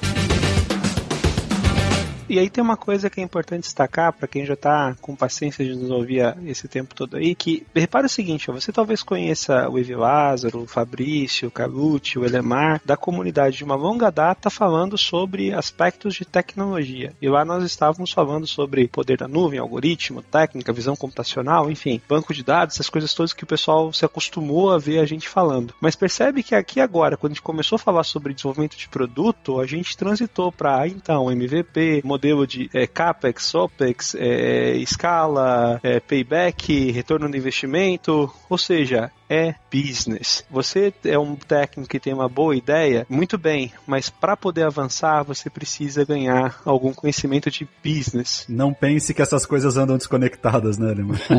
Com certeza. Senão você vai ser mais um frustrado, né, dentro de uma lista gigantesca de gente que tinha uma ideia fantástica, mas não conseguiu fazer o negócio parar de pé.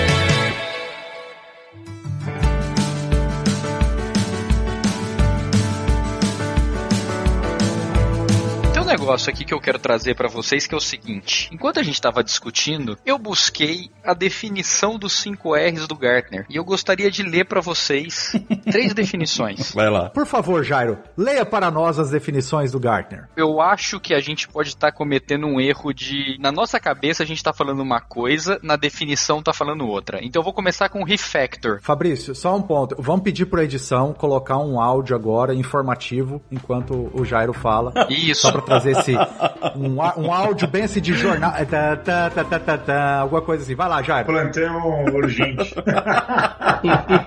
Não, porque eu acho interessante pelo seguinte, olha só, refactor. Com o código fonte, a aplicação será refatorada para melhor modularidade, reutilização, escalabilidade e para maximizar benefícios em infraestrutura como serviço ou plataforma como serviço. Agora vamos às outras duas que é aí que eu acho que a gente é, pode ter trocado as bolas. Rebuild. Uma aplicação é reescrita ou reconstruída para fazer mínimas mudanças, como uma nova biblioteca .NET Java para utilizar Azure AD, por exemplo, certo? Replace. A aplicação vai ser atualizada para uma nova versão ou substituída por um outro software com as mesmas capacidades. A grande pergunta é, até agora o que a gente estava chamando de rebuild era rebuild ou era replace? Eu afirmo que é rebuild, cara. Eu continuo achando que é rebuild. É, eu também. Eu também, eu também. Eu também acho. Até porque quem ouve o Gartner?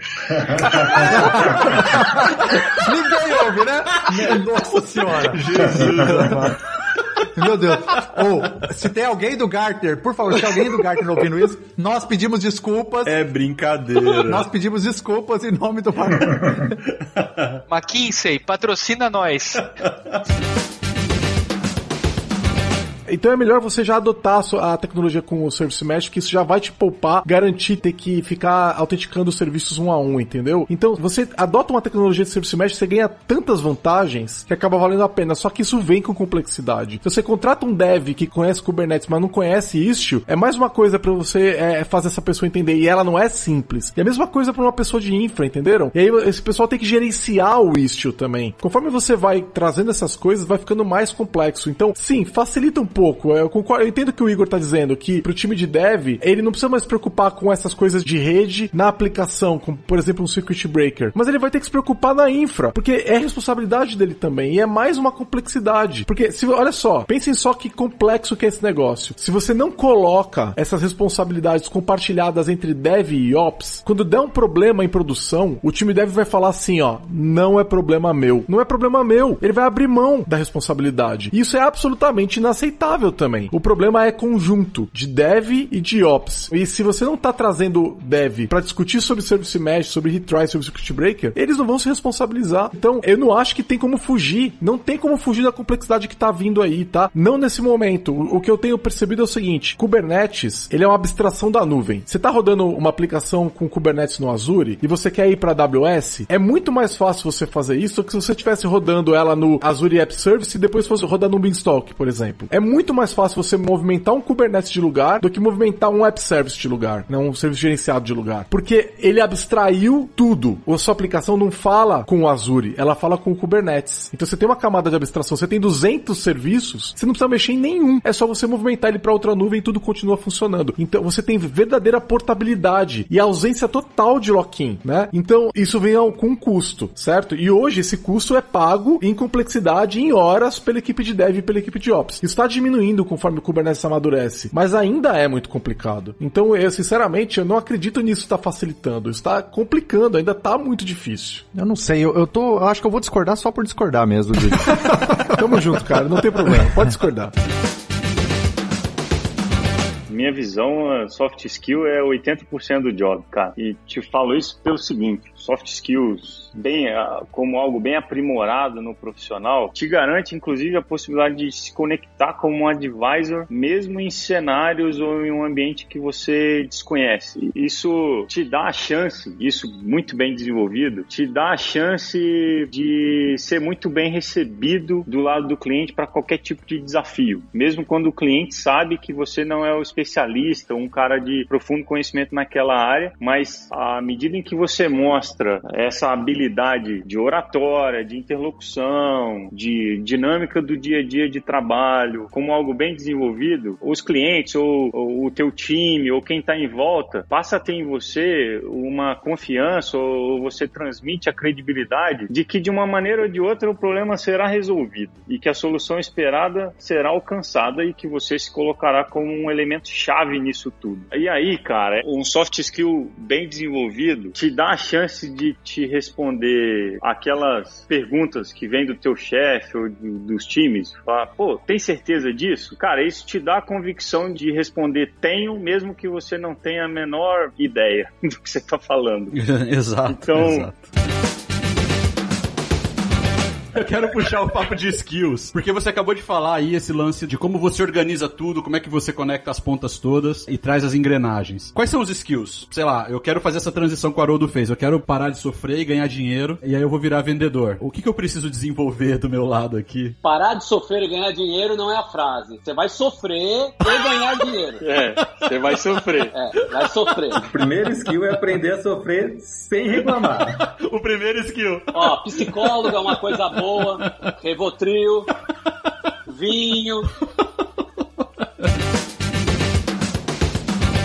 tá surgindo NFT de um monte de coisa. NBA, por exemplo, tem tokens NFT agora também. Quando você vê o Neymar comprando. Então é interessante, porque o NFT não é só o ativo especificamente que você vai ter. Ele vai te dar direito a ter outras coisas. Por exemplo, poxa, vai ter a Fórmula 1, ou vai ter a final, né? Vai ter lá o Super Bowl. Ele te dá um badgezinho que é só quem teve no estádio. Quem teve no estádio pode resgatar aquele NFT e isso vai virar um mercado no futuro, como você tem mercado hoje bilionário de coleção de cards, né, de beisebol, por exemplo, que aqui nos Estados Unidos o pessoal é, coleciona bastante. Então, assim, é um mercado é, novo, tá movimentando o PIB de alguns países Com por, certeza. por mês, por mês movimenta, ou de repente por, por dia movimenta o PIB de alguns países, esses JPEGs aí que a gente tá brincando. Só que a gente falou aqui de muito da imagem, o Bored Ape, etc e tal. Mas eu não quero colocar só imagem, né? Ou só é, figuras. Cara, eu quero colocar, igual eu falei, eu quero colocar, cara, a voz do Evi Lázaro cantando pra mim. Ele acordando de manhã e mandando aqueles áudios que ele manda de manhã no grupo.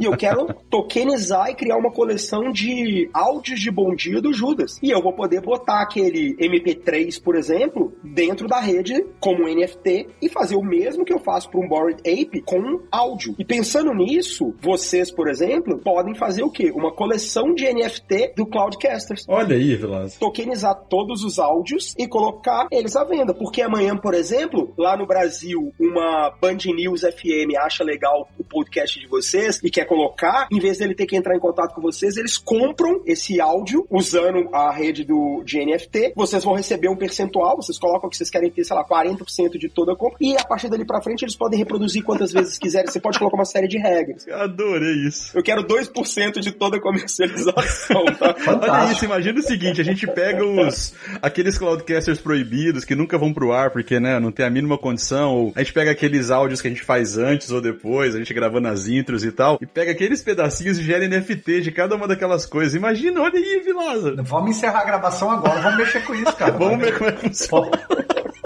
Não, pra mim falou, valeu, tô saindo da call. Evi Lázaro saiu da, do- da gravação. Fala o nome de um orquestrador de container aí que te vem na mente. Eu já tô com a tequila aqui, vai. Service, Service Fabric, Service Fabric.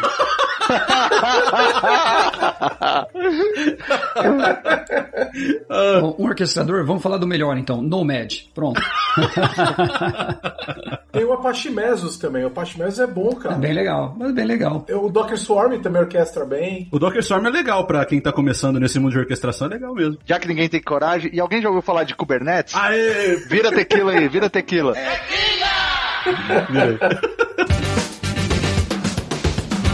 É igual quando eu trabalhava com consultoria e às vezes o cliente vinha e falava assim, cara, vamos fazer uma POC, uma POC de três semanas? E aí a gente falou, não, cara, seguinte, POC é uma semana. É um escopo extremamente reduzido, porque passou de duas semanas, é projeto já, mano. Você sabe qual é o nome disso, né, Vilázaro? O nome comum disso aí, né? Pocoto.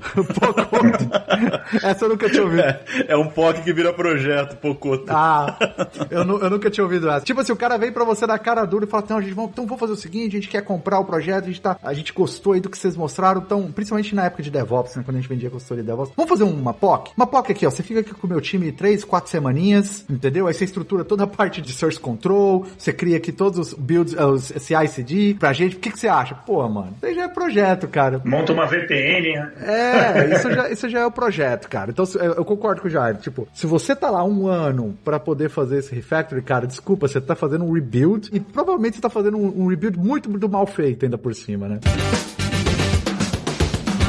E tem um aspecto também que às vezes a sua ideia é fantástica, ela é muito legal, ela tem aplicação, mas ela não é core pro business do cara, né? Então é um must have, mas não é um I have to have, né? Tipo, é, seria legal eu ter, mas eu não, necessariamente preciso disso pro meu business. E agora no Covid a gente tá vendo muito isso, né? Tipo, coisas que não eram core passaram a ser core, então o Covid tá fazendo um chacoalho aí no mercado e tá mudando um pouco, acelerando esse processo aí de inovação e mudando prioridades, mas quando a gente trabalhou com o nosso produto lá na Cônio e a gente criou o Educanet, software para educação e tal, a gente via muito disso, assim, do que você falou da empresa do YouTube aí, Carlucci, assim, todo mundo adorava, a gente cresceu rápido, mas chegou num ponto que a gente entendeu que o nosso produto ele era, assim, um feature legal, todas as escolas, universidades gostariam de ter, mas não era core dos caras, então num primeiro, puta, sei lá, deu uma variação de matrículas de um semestre pro outro, corta, né, eu vou tirar da onde é satélite, né, eu não vou tirar do core do meu, do meu business, então esse é um outro ponto para você avaliar também, o quão core é, e o quanto que o, o, né, o turnover desse produto em termos de dropping de cliente e adicionar novos clientes e tal, se isso tudo vai valer a pena para você na hora de você equalizar e, e falar, não, meu produto para de pé, compensa e tudo mais. Duas ponderações aqui, tá? Primeiro, é interessante como os meus amigos americanos aí estão com o inglês sofisticado. Eu nunca pensei na diferença entre must have e have to have. É, é, é- é uma coisa impressionante. Isso realmente diferencia, diferencia o público, né? É que é, no inglês isso fica muito claro. É, o que no português a gente diferencia pela entonação, no inglês tem palavras específicas, então você começa a, a perceber isso. É, só, sendo, só na gringa mesmo pra saber a diferença entre must have e have to have. colocar um ponto pro Evi Lázaro, talvez só um jumpy, mas aí acho que o Danilo tem uma coisa, acho que tem até pra contribuir, até porque tá nessa linha de frente, até diferente da, da minha linha de frente. Data is new oil, mas tem uma metáfora porque é associado. Porque tal como o petróleo, ele é difícil para extrair, difícil para refinar, mas na hora que você faz a distribuição, ele atinge todo o mercado. O dado também é difícil para extrair. Imagina o dado tem banco, tem tudo. Tava com saudade do Condé filósofo. É, é, eu tô com a camisa hoje René Descartes. Mas ele é difícil para extrair o dado, difícil para poder trabalhar nele, mas na hora que você coloca e faz a distribuição, que é o que a gente está falando de EPI Economy, no fundo é a distribuição, né? Uma distribuição controlada, organizada, etc. O potencial dele é grande. Por isso que a metáfora data is new oil não só pelo valor monetário que o petróleo gera no mundo, mas principalmente da sua metáfora. Ainda é difícil de extrair. Ele leva um tempo, ele é um processo complexo. Olha, o Kubernetes, ele, obviamente você pode fazer microserviços sem Kubernetes utilizando essas plataformas, mas o Kubernetes entrega muito mais capacidades e features, né, que são mais compatíveis com conceitos de microserviços, né? Então, se você está indo desenvolver para Cloud Native, você pode desenvolver microserviços usando App Service, API Service, mas se você for para Kubernetes, você vai conseguir mais capacidades, porém a complexidade aumenta, né? Eu quero saber se tá todo mundo bebendo aí. não, eu já, eu já tô entrando em coma alcoólico. Eu tô acompanhando a pauta aqui, é que eu não tô rindo, mas eu tô acompanhando a pauta, tem alguém que tá digitando Kubernetes, Kubernetes, Kubernetes. Eu falei que a gente usar, entrar no buraco negro do Kubernetes, cara. pra quem tá ouvindo, só pra eu explicar, a gente tem uma pauta, que essa pauta fica no Trello. E a gente vai seguindo a pauta, eu e o Fabrício vai controlando essa pauta. E eu tô falando aqui, fazendo as perguntas, e eu tô vendo que tá aparecendo Kubernetes, Kubernetes, Kubernetes, Kubernetes. todo momento, eu não sei, e eu tô evitando de rir. Enfim, já me perdi. Agora vocês continuam daí que eu. eu já deletei duas vezes e alguém já redigitou. Eu já me perdi, eu nem lembro mais o que eu tava falando. Continua vocês aí. Rehost, né? Eu comecei o podcast brincando, pô, mas não é só copiar e colar na nuvem, né? Claro que não, mas e aí? Quando é que a gente trabalha o rehost, né? Quando que a gente olha e fala assim, olha, tá aí, vamos, não vamos mexer, não mexe, pelo amor de Deus, não mexe com quem tá quieto, só pega daqui de um jeito que tá on-premise e migra pra nuvem. É, eu tenho uma opinião meio radical sobre isso, tá? Eu acho que rehost é você mudar o problema de um lugar pro outro só. Para mim, rehost, em último caso, é a solução do preguiçoso. Ah, não quero mudar. Na sua opinião, não tem benefício nenhum dele, dele sair de um on-premise e não tem nem nada na nuvem que ele possa se beneficiar simplesmente fazendo o rehost? É assim, vamos lá. Se você fosse beneficiar de alguma coisa que tem na nuvem, você já não está fazendo rehost, você já está fazendo refactor, de alguma maneira. Concordo. Se você está levando aquela aplicação estanque em máquina virtual e não está conectando com mais nada que tem na nuvem, você está fazendo um rehost. E você não, que ganho você está tendo? Você está mudando. Eu acho que o rehost ele, ele tem alguns casos específicos que ele faz sentido, mas é muito específico e é muito ligado a ah, o meu data center vai fechar, o meu contrato está acabando, eu preciso tirar tudo daqui de uma vez para levar para a nuvem. Ok, é um caso específico. Agora você pegar uma aplicação e falar assim, vou levar para a nuvem da maneira com que ela está aqui e não vou fazer nada com ela, você está movendo o seu problema de um lugar para o outro. E aí, Otano, eu acho que já emenda bem numa questão também de currículo em si, né? A gente falou um pouquinho dos skills, né, que precisa ter, mitos e tal, e eu queria falar um pouquinho de currículo, porque eu sei que currículo é mega importante. Você citou aí que existem alguns mitos em relação ao currículo, e eu queria falar um pouquinho de currículo. Vamos lá, abrindo o jogo aqui, você é uma recrutadora que tá falando com uma galera técnica que tá ouvindo esse podcast aqui. Inclusive, eu até já mandei o meu currículo pra Tana pra ela dar um tapa, tá? pra ela revisar. É, inclusive, Tana, eu vou te mandar um, um pedido de quote aí depois. Não, mas assim, brincadeiras à parte, como que um recrutador lê o currículo? Então você já mencionou que primeiro ele olha a parte técnica, depois ele olha os soft skills e tenta mensurar o, né, o quão soft, digamos assim, esse candidato é. Mas quais seriam, assim, sei lá, três, cinco elementos que não podem faltar hoje, que são indispensáveis no currículo de alguém que está aplicando para uma posição na área de tecnologia? Currículo é, é um desastre pra galera de TI, né? Porque, nossa. Desculpa falar, gente. Vocês precisam de ajuda. É muito básico, tem que ter mais, entendeu? Não é só a parte técnica. Claro, tem que ter a parte técnica e todo mundo coloca a parte técnica. Então, quando você vê um currículo técnico, só tem parte técnica. Só que daí falta aquelas outras partes que prova que você vai beyond and above, né? Que você pode adicionar valor na empresa, que você é um achiever, que você é um high performer, né? Como você prova isso no currículo? Adicionando seus achievements, adicionando projetos à parte que você fez lá dentro, fazendo daquele jeito, pegando soft skills e, e descrevendo com os seus resultados. Isso que tem que ter no currículo. Então, vai sim ter a parte técnica, é, óbvio, isso é GitHub, muito importante aqui, tem que ter o GitHub no currículo. Agora, descreva o que vocês fazem ou fizeram, né? Coloquem seus achievements, coloquem seus projetos. Projeto de TI muito importante. Quais metodologias vocês usaram nesses projetos? Aqui é muito importante, entendeu? As empresas precisam saber quais metodologias vocês já tiveram contato. É, eu acho que o uso de funções, né, seja AWS Lambda, Zone Functions tal, ela é a abstração errada para resolver o problema de microserviços, né? Porque, ah, então agora eu vou fazer um nano serviço é, numa function, tá? Daqui a pouco eu tô fazendo pico serviço, daqui a pouco eu tô fazendo femto serviço, entendeu? Nós vamos chegar até onde com esse negócio? Não, agora não é mais uma function, agora eu declaro uma variável em cada lugar e eu só encaminho pro próximo, entendeu?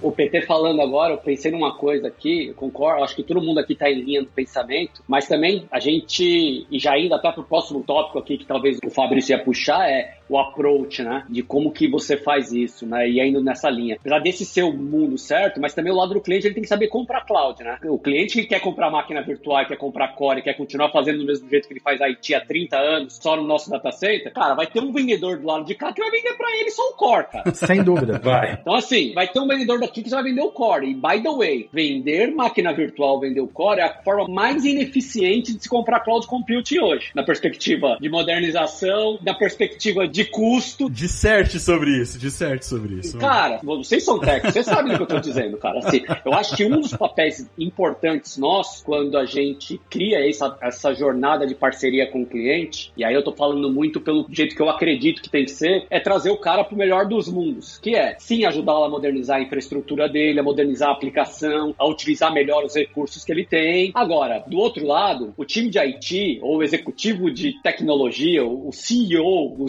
CFO da empresa, ele tem que fazer com que o time dele evolua também, né? Porque o time dele tem que parar de querer comprar máquina virtual e storage, né? Só um comentário. Se isso aqui fosse um podcast no YouTube, o cortes do Flow amanhã seria o Milhomem falando: ninguém escuta o Gartner. Você acha que a propaganda vai ser qual? Clickbait. Um aspecto que é interessante que está relacionado com esse lance da criptomoeda dentro dos metaversos e tal é o lance da NFT. Então vamos falar um pouquinho disso, porque isso é uma coisa que não necessariamente você precisa de um metaverso para fazer, né? É, são coisas completamente desconectadas, mas elas se conectam porque obviamente as pessoas estão começando a olhar para o metaverso de uma maneira diferente. Então fala um pouquinho, o que que é um NFT, um non fungible token? O que que é isso? Cara, vamos lá. Um NFT é o seguinte: vamos, vamos abrir aí uma garrafa de vodka aqui, vamos começar a beber em shot pra poder, né? Tequila! Porque é o seguinte, né? Basicamente, um NFT, ele é um valor que eles falam que, né, o token não fungível, né? Que raios é um token não fungível? Eu gastei semanas para entender o que é um token não fungível e no final da história é o seguinte: é se definir quanto que uma coisa única tem de valor, como um quadro, por exemplo, ou uma obra de arte. Um Picasso, não tem como você falar de um Picasso, ah, ele vale tanto ou não porque eu gastei tanto de tinta ou gastei tanto de tempo naquilo ali. Não tem como você é, mensurar o preço de uma arte, né? O Evi Lázaro cantar aqui pra gente agora, a gente gravar esse áudio dele cantando pra gente. Nossa, é verdade. Pode ser um NFT isso? Pode? Claro, claro, a gente vai chegar nisso. Então, assim, o NFT, basicamente, a grande ideia dele é o seguinte, né? Existem algumas redes. Então, a gente tem a rede, que é uma rede chamada blockchain, que é uma rede distribuída e não necessariamente descentralizada, como a gente falou. E a gente tem alguns outros tipos de rede. Então, a gente tem, por exemplo, a rede do Ethereum, né, Ethereum, etc e tal, Solana, Sandbox, tem, cara, Cardano, tem vários. Final da história é o seguinte, né? Quando a gente sai de, de Bitcoin, que é um modelo de criptomoeda, né? Que as pessoas em geral, e eu concordo de certa forma, associam muito Bitcoin com seria o ouro do mundo digital, né? Para você ter lastros de alguma coisa, etc. Quando você vai para o cenário de Ethereum, assim, falando bem a alto nível, você tem um modelo onde você pode colocar lá dentro o que a gente chama de contratos. Então eu posso virar e falar o seguinte: amanhã eu resolvo comprar o Cloudcasters e falo assim, ó, vou comprar o Cloudcasters. E em vez de escrever um contrato em papel, eu escrevo um contrato numa rede Ethereum e nessa rede Ethereum eu vou lá e falo pro Evilázaro assinar, pro Fabrício assinar, vocês assinam, isso está na rede do Ethereum e passou a ter um contrato dentro dessa rede do Ethereum. É uma materialização de forma digital dentro da rede do Ethereum desse contrato. Os caras olharem e falar, cara, a gente não pode, não é restrito somente a contratos ali dentro. Eu posso colocar dentro de uma rede Ethereum N outras coisas. Por exemplo, eu posso colocar uma imagem, eu posso colocar uma fotografia, um JPEG, um PNG e falar, olha, esse PNG aqui que eu fiz lá no, né, no, no Photoshop, whatever. Ou no Paint, porque o, os funk, como é que é o nome? Os funk... Cyberpunks. Cyberpunks. Meu Deus, eu fiquei de cara com aquilo. Os Cyberpunks e os Bored Apes. Já viu isso, Judas? Dá uma pesquisada aí. É, é digita aí, não, mas é o melhor que são mais legaisinhos, são, coloca aí os Bored Apes. Bored Apes. É, Bored Apes, são os, os símios entediados. O Neymar acabou de pagar uma bala num 6 milhões de dólares, uma coisa assim, 6 milhões de reais. Exatamente. Bom, então voltando aqui, a questão do NFT, assim, tentando explicar um pouco mais de uma maneira mais, assim, da maneira que eu entendi, tá? Que eu acho que uma maneira até de certa forma didática é o seguinte, é você pegar uma imagem ou qualquer arquivo digital, colocar nele uma assinatura digital dizendo que aquele ativo, ou seja, aquele JPEG, aquele PNG, aquela imagem específica, ela é minha. Como que ela é minha? Eu faço o upload num site, vou lá, coloco uma assinatura digital nessa minha imagem, nesse arquivo, dizendo, olha, o Daibert ou a pessoa que está na conta tem esse ID, é dona desse JPEG ou desse arquivo digital com essa hash. Ele junta as duas coisas, gera o que a gente chama lá de um hashtag e coloca isso na rede lá do Ethereum da vida. Tem várias redes para poder comercializar. Faz sentido isso de alguma maneira? Eu, na minha idade, não sendo né, uma pessoa jovem, tão acostumada com isso, acho que não faz o menor sentido. Porque para mim não deixa de ser um, um JPEG. JPEG que eu posso ir lá e copiar da sua máquina para outra. Ó, eu, só para dar uma ideia, quando eu pego uma pessoa que tá desenvolvedora na Lambda, que vai ter, trabalhar com microserviços, né, e que nunca trabalhou. Então, pego, pensa uma pessoa que trabalha desenvolvendo .NET. E essa pessoa não conhece nada de microserviços e tal. Eu começo com o seguinte, só pra você entender como esse negócio é tenso, de maturidade e habilidades. Você conhece Docker? Não conhece, tem que conhecer. Conhece Linux? Não conhece, tem que conhecer. Kubernetes? Service Mesh? E isso assim, ó, esses quatro são meses para você aprender. Meses. Docker, Kubernetes, Linux, Service Mesh. São meses para você ter um conhecimento iniciante nesses caras. Então, eu não tô nem falando do conhecimento da aplicação, entendeu? E saber desenvolver o um microserviço. Eu tô falando só da tecnologia. Você não escreveu uma linha de código ainda. E você tem que saber essas quatro coisas, entendeu? E aí, meu, a gente começa a falar de. Sabe aquelas coisas que a, é, quem fez faculdade de tecnologia, né, viu? De rede, máscara de rede, CIDR, endereçamento, roteamento. Tem que saber isso aí também. IPv6, IPv4, como é que um funciona, como é que ganha IP, sabe essas coisas? Você consegue montar um cluster de Kubernetes na sua máquina? Você entende latência? Você entende como funciona TCP? E por que, que você usaria TCP ou UDP? Entendeu? É, todas essas coisas, elas são importantes. Tá, pode ser que você não vai precisar, de repente você tem uma pessoa mais habilitada no teu time, né, que vai atuar, ah, nós vamos usar TCP, nós vamos usar tal GraphQL, vamos usar REST, vamos usar... Beleza, mas se você não souber essas coisas e cair, não, vou fazer só o .NET, tá bom. Você vai ficar perdidaça, entendeu? Essa pessoa vai ficar perdidaça, ela não vai conseguir entender tudo que tá acontecendo, entendeu? Eu não tô falando que você tem que ser expert de tudo, mas esse ecossistema é tão grande que você começa a se perder nessa, nesse processo, entendeu? Então, é, eu acho assim, ó, uma coisa é definir o microserviço, definir a arquitetura, etc. Outra coisa é desenvolver para aquilo. Só que se você se isola e fala, não, eu não vou saber nada disso, você vai ficar alienado.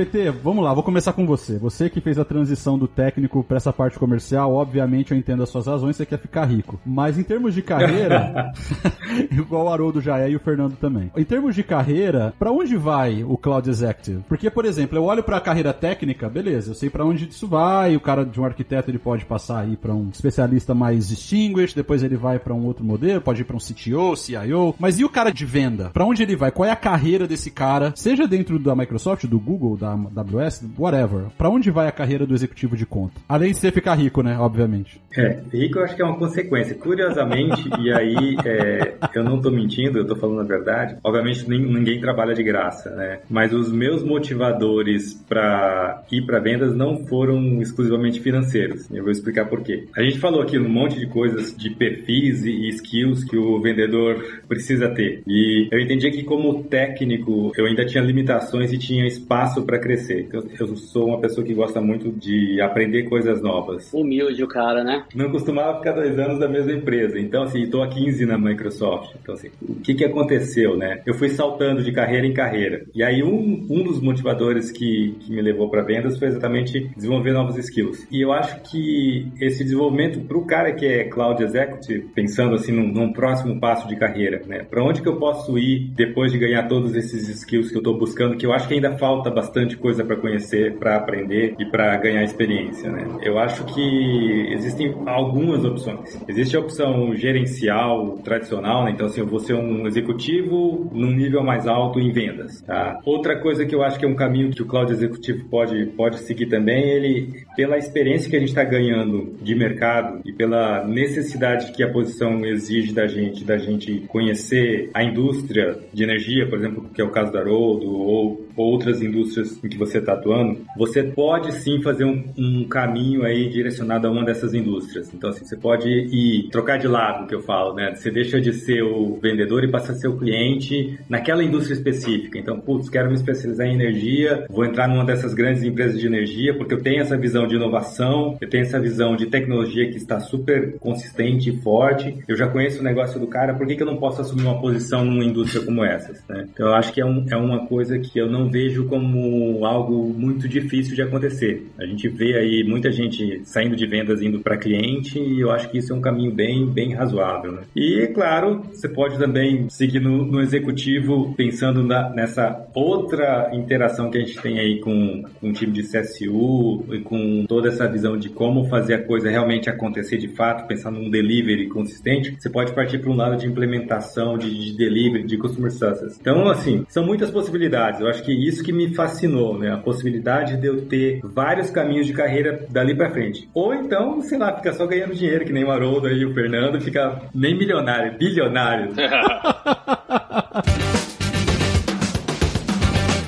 eu quero falar de um motivo pra não fazer. Motivo para não fazer microserviços, ter devs júnior. É, não, mas não é, não é isso. É, eu, eu tenho um legado com problema. Aí agora eu vou pegar e vou fazer microserviço que eu vou resolver esse problema. Não, não vai. Você vai criar mais problemas e vai ter uma aplicação nova com o mesmo problema que você tinha antes. Você mudou suas práticas de desenvolvimento, evolu- evoluiu suas práticas de DevOps, está fazendo testes. Porque se você não mudou todas essas coisas, você vai ter o mesmo problema. Só que agora multiplicado por 100.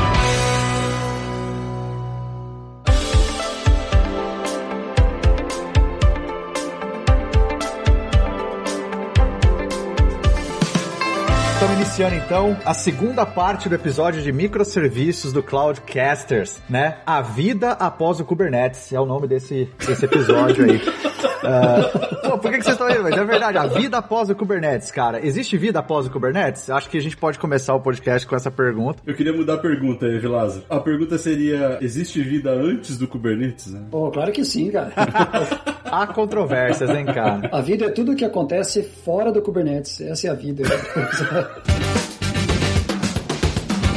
queria aproveitar um gancho que o Igor mencionou aí em relação aos times, e aí eu queria já puxar um, um aspecto de skills aqui. Eu tenho uma impressão de que o que falta para os devs trabalharem bem com esse conceito de cloud native é fundamento sólido de aplicações distribuídas. Vocês têm essa, essa impressão também? Tipo assim, o que é uma aplicação distribuída? O que, que quer dizer? Porque assim, se você fala com um dev full stack da modinha aí, o cara vai falar, não, aplicação distribuída é, eu tenho um serviço aqui, um serviço lá, uma API aqui, uma API lá, uma API chama a outra, eu pego o JSON e ploto na tela, né? Mas me parece que falta um pouquinho de fundamento para esses caras aí, de aplicação distribuída, entender o que que acontece, né? O que que tem no meio do caminho da comunicação, quer dizer, tem uma rede ali no meio. Vocês têm essa impressão de que falta isso pra galera que tá desenvolvendo esses microserviços, ou seja, essas aplicações distribuídas na nuvem? Eu vou colocar um ponto até mais básico do que isso, Fabrício. Para mim, falta pros devs o entendimento de que o modelo de uso da infraestrutura na nuvem tem algumas premissas completamente diferentes de quando a gente está usando um servidor on-prem num data center. Por exemplo, a gente tem que desenvolver a aplicação presumindo que eu vou rodar na máquina mais furreca que tem e que essa máquina vai dar pau o tempo todo. Porque a ideia da nuvem é ela me oferecer uma escala com um hardware muito mais barato do que eu teria se eu tivesse que comprar um mainframe ou um giga servidor para minha infraestrutura no meu data center. Se eu não entender que o benefício da nuvem é tirar proveito de hardware barato e que, portanto, eu preciso muito escalar horizontalmente e que eu preciso de muita resiliência no código da aplicação, eu vou ter muito mais problema com o meu sistema rodando na nuvem do que rodando on-prem.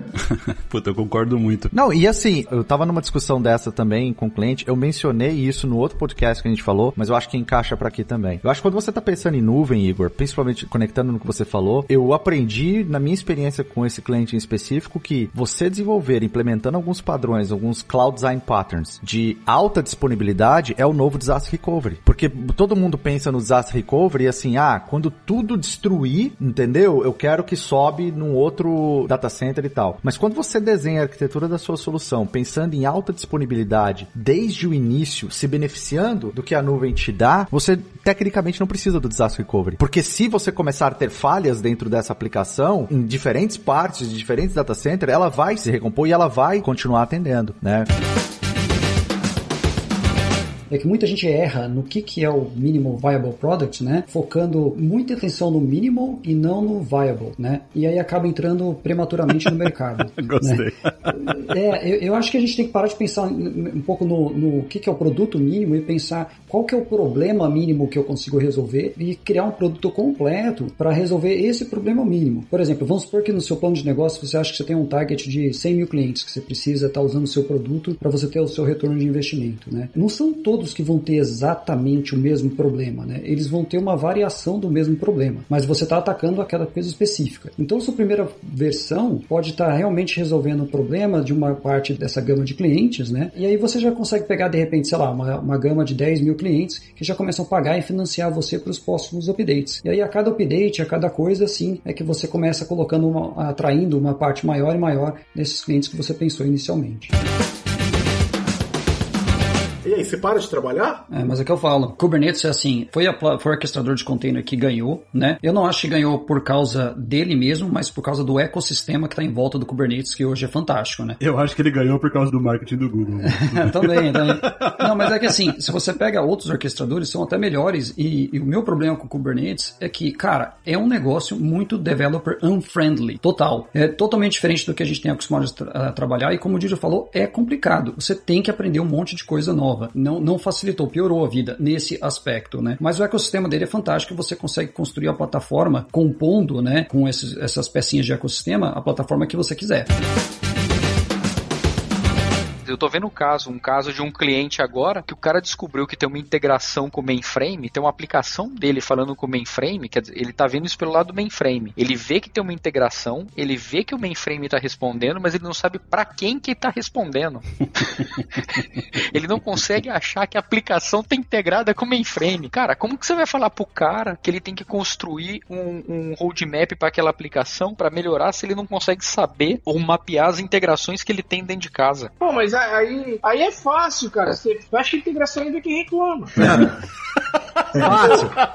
Simples demais. É, é simples. Fecha, fecha e vê e para lá o core do sistema. Eu acho, inclusive, Milhomem, que é a forma realmente mais fácil de perder o emprego. Diz o Milhomem, se ele for CIO, não, para aí, gente. Para o mainframe, vamos ver quem reclama.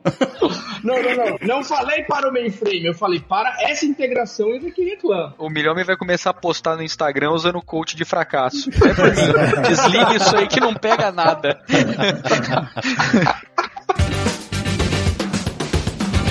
Vocês não têm noção na firma que eu trabalho hoje, na firminha que eu trabalho hoje. Nessa sua startup. Essa startup aqui, cara, ela é uma empresa de engenheiros fazendo negócio em qualquer escala da onde você imagina, cara. Qualquer documento que venha, cara, qualquer coisa que venha assim, ó, vamos fazer uma. Pre... Cara, é um doc. Mas vamos criar um usuário no sistema tal. Como que eu crio um usuário no sistema tal? Em qualquer empresa, você manda alguém lá da secretária fazer, alguém. Aqui, cara, vem um doc de 25 páginas que você tem que ler todas as cláusulas, todos os sistemas que vão fazer interação. Você fala, cara, que eu preciso saber onde ele vai fazer interação com o quê, cara? Eu só quero criar um usuário para acessar o sistema. Cara, isso aqui é uma empresa de engenheiro. E, para eu ter os meus reports, sabe o que eu tenho? Eu tenho um lake.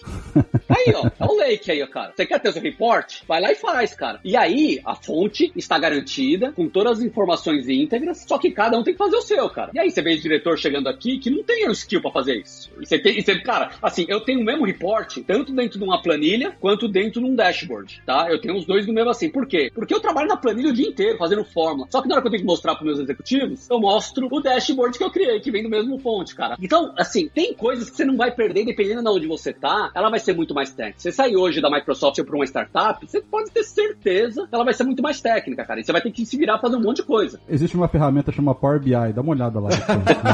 Parece que é boa, parece que é boa, né? Funciona com BigQuery, Maroto. Funciona com BigQuery.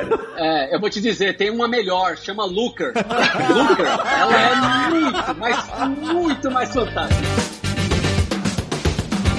Por quê, cara? Porque vem outro problema, tá? O cara técnico, daqui a pouco quer começar o produto querendo criar a 15 maravilha tecnológica, e aí ele não peca. Por, tipo, o produto tá magrinho em termos de features, só tem lá os 20% que atende 80% das necessidades, mas tá pesadão em termos de implementação, né? Mas roda no Kubernetes. É, vai, vai, vai rodar no Kubernetes, vai estar rodando, sabe, vai estar utilizando o mecanismo de inteligência artificial para ler um documento e vai estar penalizada com outro tipo de recurso que deveria estar funcionando bem e não tá. Então, é, as pessoas esquecem, por exemplo, que o Twitter começou com o Ruby e uma base MySQL, entendeu? Mas esse é, é, esse é muito interessante até na escolha das tecnologias. A gente acha que existiu um grande plano para checar qual é a tecnologia mais eficiente para fazer um produto. Quando, quando você vai ver as startups e as coisas, como as empresas começam, normalmente a tecnologia principal da empresa era o que o fundador sabia fazer.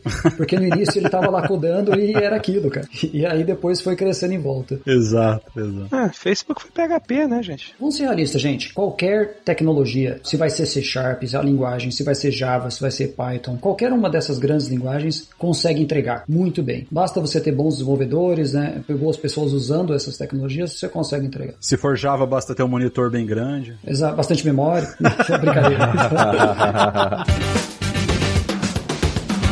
Mas antes da gente chegar em monolito, a gente já teve o Giovanni aqui, a gente já teve o Carlucci aqui também, o Fabrício, então assim, já são pessoas que têm uma longa carreira aí na, na, na tecnologia. Mas para falar de microserviços também fala-se muito de monolito. E o que, que quer dizer monolito e quais são os outros modelos arquiteturais que a gente tinha, né, antes da gente chegar nesse conceito de monolito e como que a gente decidiu então quebrar isso em microserviços? A gente vai falar um pouquinho de SOA também, mas o que, que vocês consideram aí como monolito? Obrigado pela participação aí, eu resposta de todos, acho que eu acho que foi uma pergunta muito interessante. Podemos mudar para a próxima aí, a pauta, deixa eu marcar aqui.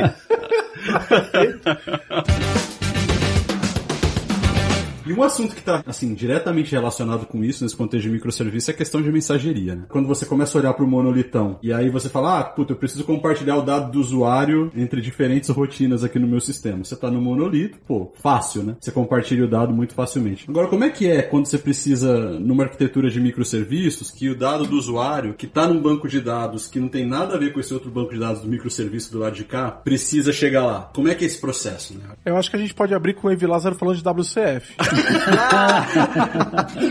Nossa, mano. Desenterrou. Saudades, saudades, saudades, cara. Pô, não foi portado pro core, hein, cara? Só os clients, né? O server part não foi. Ah, Carlucci, desapega, né? Sabe aquela propaganda? Desapega. Desapega. Não, é verdade, desapega. Isso já foi, cara. Tô brincando, tô brincando. E .NET Remote também, se quiser começar com isso, Evi Lázaro, a gente pode, pode esperar. Ah, vamos falar de Complus então. Vamos falar de Complus.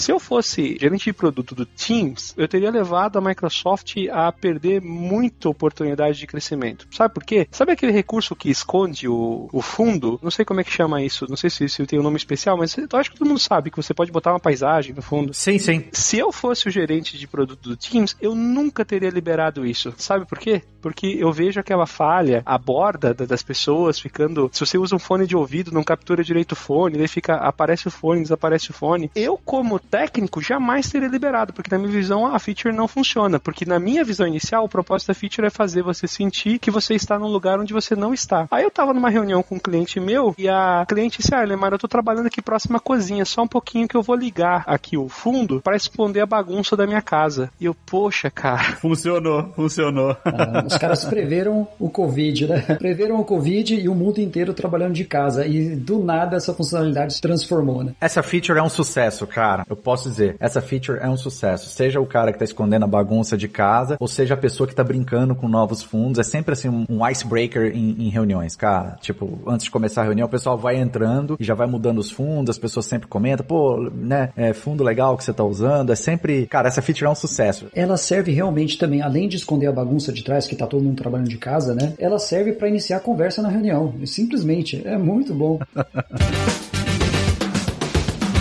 Acho que o grande desafio mesmo é você encontrar o balanço aí, porque é exatamente isso que o Haroldo falou. Você tem vendedores e compradores. O cara não quer comprar PaaS, o cara não quer comprar servers porque ele não entende daquilo. Né? E assim, a gente encontra isso da pequena startup, na startup muito raramente, que tem, geralmente tem mais agilidade, já tá. Temos um cliente em comum, PT, que você atende do seu lado, eu atendo no meu, que é exatamente isso, cara. Não atendo mais, Gali. Já, já passou essa. essa água já passou debaixo dessa ponte. Eu já fui para outro lugar. A entrevista é o que eu falo pra todo cliente meu. Cara, entrevistas são o único momento que você tem uma pessoa na sua frente sendo paga pra ouvir o quanto foda você é. Exato. Faz muito sentido. Entendeu? A galera fala, ah, eles vão me acessar, eles vão estar me analisando. Não, a pessoa está na sua frente sendo paga pra ouvir o quanto bom você é. É o seu momento de brilhar. Aproveite, né? Brilha. É a hora do jogo. Né? Exatamente, exatamente.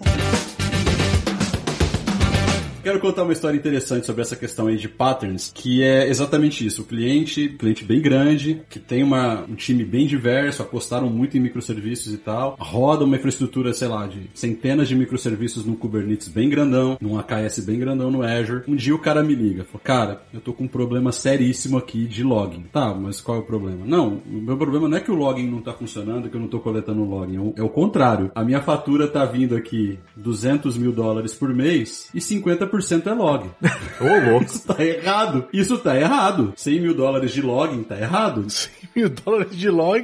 Não, eu não, eu estou falando um número literal, não é brincadeira, tá? E aí a gente foi olhar, enfim, cada microserviço tava tudo ligado, tudo flegado lá, tudo flegado. Pega então se aconteceu, sei lá, um evento mínimo que seja, loga isso no evento no, no Log Analytics do Azure. E cara, cada ocorrência dos centenas de microserviços, cada request, cada coisa sendo gravado pela aplicação, tá? Pra ninguém olhar. Pela aplicação. Então ele reinventou a roda. Ele não utilizou o, o padrão de login que já tem disponível e tal, que o Didi mencionou anteriormente. Ele reescreveu o processo de login para escrever no Log Analytics do Azure e ele não ligou lá as travas. Então, tipo, ele tava gravando, sei lá, gigabytes. E o AKS é automático, né? É tudo automático. Você não precisa Pois codificar nada pra- pra ele já ir parar no lugar certo. Exatamente, mas eles fizeram, eles fizeram. E utilizando o custo, e eles estavam batendo no peito de que a arquitetura tava perfeita, cara. E assim, sem pau por mês de login, né? Não, e, não- e o custo não é o custo, o desempenho. É, exato. A aplicação tá logando tudo que ela tá fazendo, o desempenho dela vai lá pra baixo. Tem que tomar cuidado, porque dependendo de como é que você logou, você pode criar um problema de contenção na aplicação. Sim, Eu já vi exato. aplicação que não conseguia aumentar, escalar linearmente, porque o log era travava thread de worker, entendeu? e aí não escalava. Exato. Ah, isso quando o cara não loga primeiro no disco, né? E aí você tem aquele aí o monstro.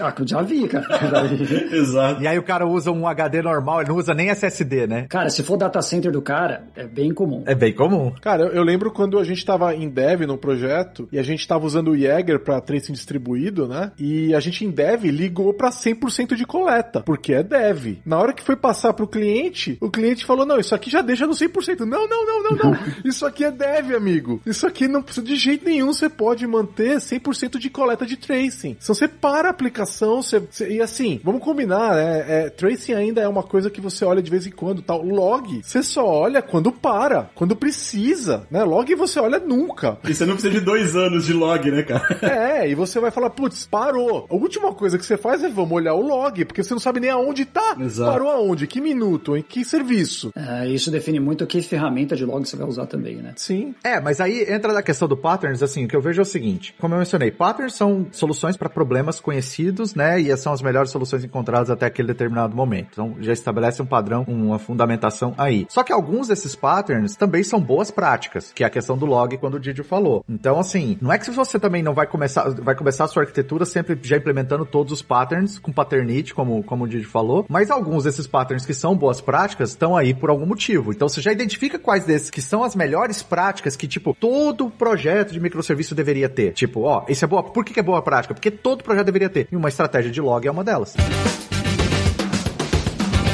Cloud Native é pequeno, é fácil de fazer deploy, né? muitas vezes containerizado, porque tem pouca demanda de memória, pouca demanda de processamento. E quando eu falo pequeno, eu estou falando exatamente de comparado, né?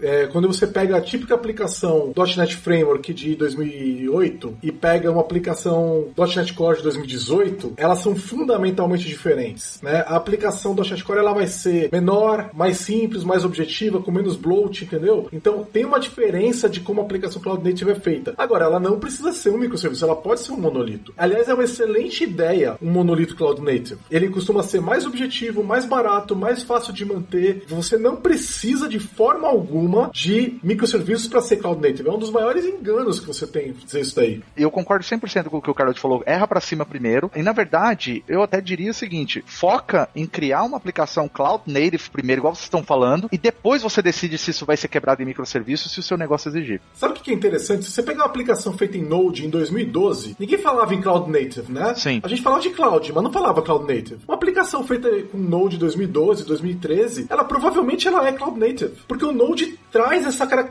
para uma plataforma muito mais recente, entendeu? E muito mais leve, né? Eu diria que ela tem características, e se ela foi desenvolvida em 2012, a própria nuvem evoluiu alguns conceitos de cloud native aí também. Mas eu concordo com o que você quer dizer, Didio. E o que eu, tava, o que eu quis dizer também foi exatamente isso assim. Cara, se você vai desenvolver hoje uma solução que você quer que escala bastante, que você que tenha reuso, reutilização, fácil de integrar, foca em criar uma cloud native primeiro, né? E aí depois você vai decidir se você quebra isso em microserviços, se a sua demanda de negócio e o seu modelo permitir ou exigir. O nome tá sobrecarregado, cara, Cloud Native, entendeu? É uma série de ideias que você pode fazer uma aplicação Cloud Native e rodar on-premises. Não tem problema nenhum. Se você pega e tem um Kubernetes on-premises, você vai fazer uma aplicação Cloud Native e vai rodar no local. Vira tequila aí, Carlucci. Ah, Vira verdade, tequila. Giovanni iniciou os Vira trabalhos aí.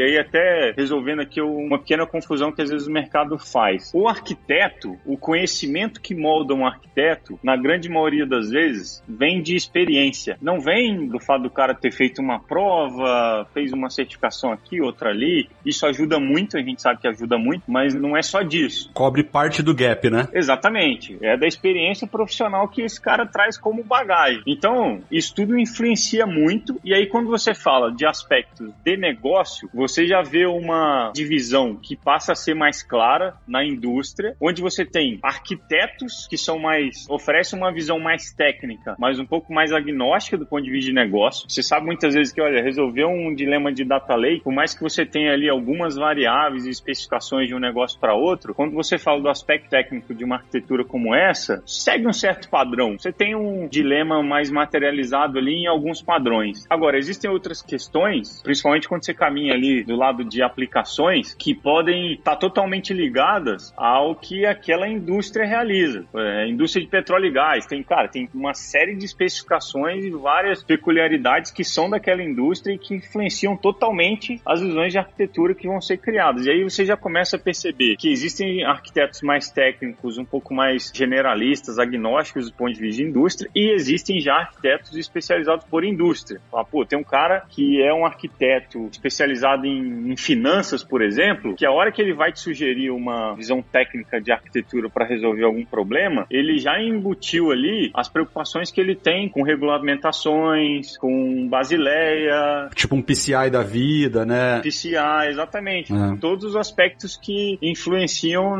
em soluções para aquela indústria. Você já observa essa divisão acontecendo mais a, a grosso modo já. Então, cara, na minha visão, é praticamente impossível ter um cara só que responda para tudo e nisso essas segmentações, assim como essa divisão de perfil de arquiteto, faz todo sentido para mim. Eu queria falar um pouquinho sobre patterns, né? Microserviços talvez seja hoje o ecossistema de microserviços, né? Talvez seja hoje uma das principais conversas ao redor de microserviços hoje é patterns. Qual pattern você implementa para isso, pattern para aquilo, pattern para aquilo outro. Dá para dizer que os patterns, que conhecer pattern, eu sei que o Carlucci gosta muito de CQRS, por exemplo, é... Adoro. Esse tipo de coisa. Dá para colocar na lista aí do skill set ou é algo que, meu, sei lá, eu consigo escrever microserviços sem conhecer de patterns? E aí, falando de patterns arquiteturais, tanto do ponto de vista de código, quanto do ponto de vista de infraestrutura, de design, enfim. O que que vocês pensam sobre isso? Cara, eu- dá pra des- desenvolver, é claro, mas é igual desenvolver software sem conhecer os patterns de software. Você vai reinventar a roda, né? Você vai chegar num problema e aí você, pô, esse problema um monte de gente já teve, então vamos aplicar um pattern, né, um, um best practices aí pra resolver aquele problema. Eu concordo plenamente, mas a única observação que eu faria é: o problema é que a gente tem sempre aquela coisa que a gente já viu também no mundo de orientação a objeto. O cara vai lá, decora todos os patterns, aí ele já começa o design da aplicação dele, implementando todos aqueles patterns, né? Antes de ter o problema ainda. Pensando no pattern, antes do problema. Pensando É. no pattern. Chama paternite isso aí. Exatamente.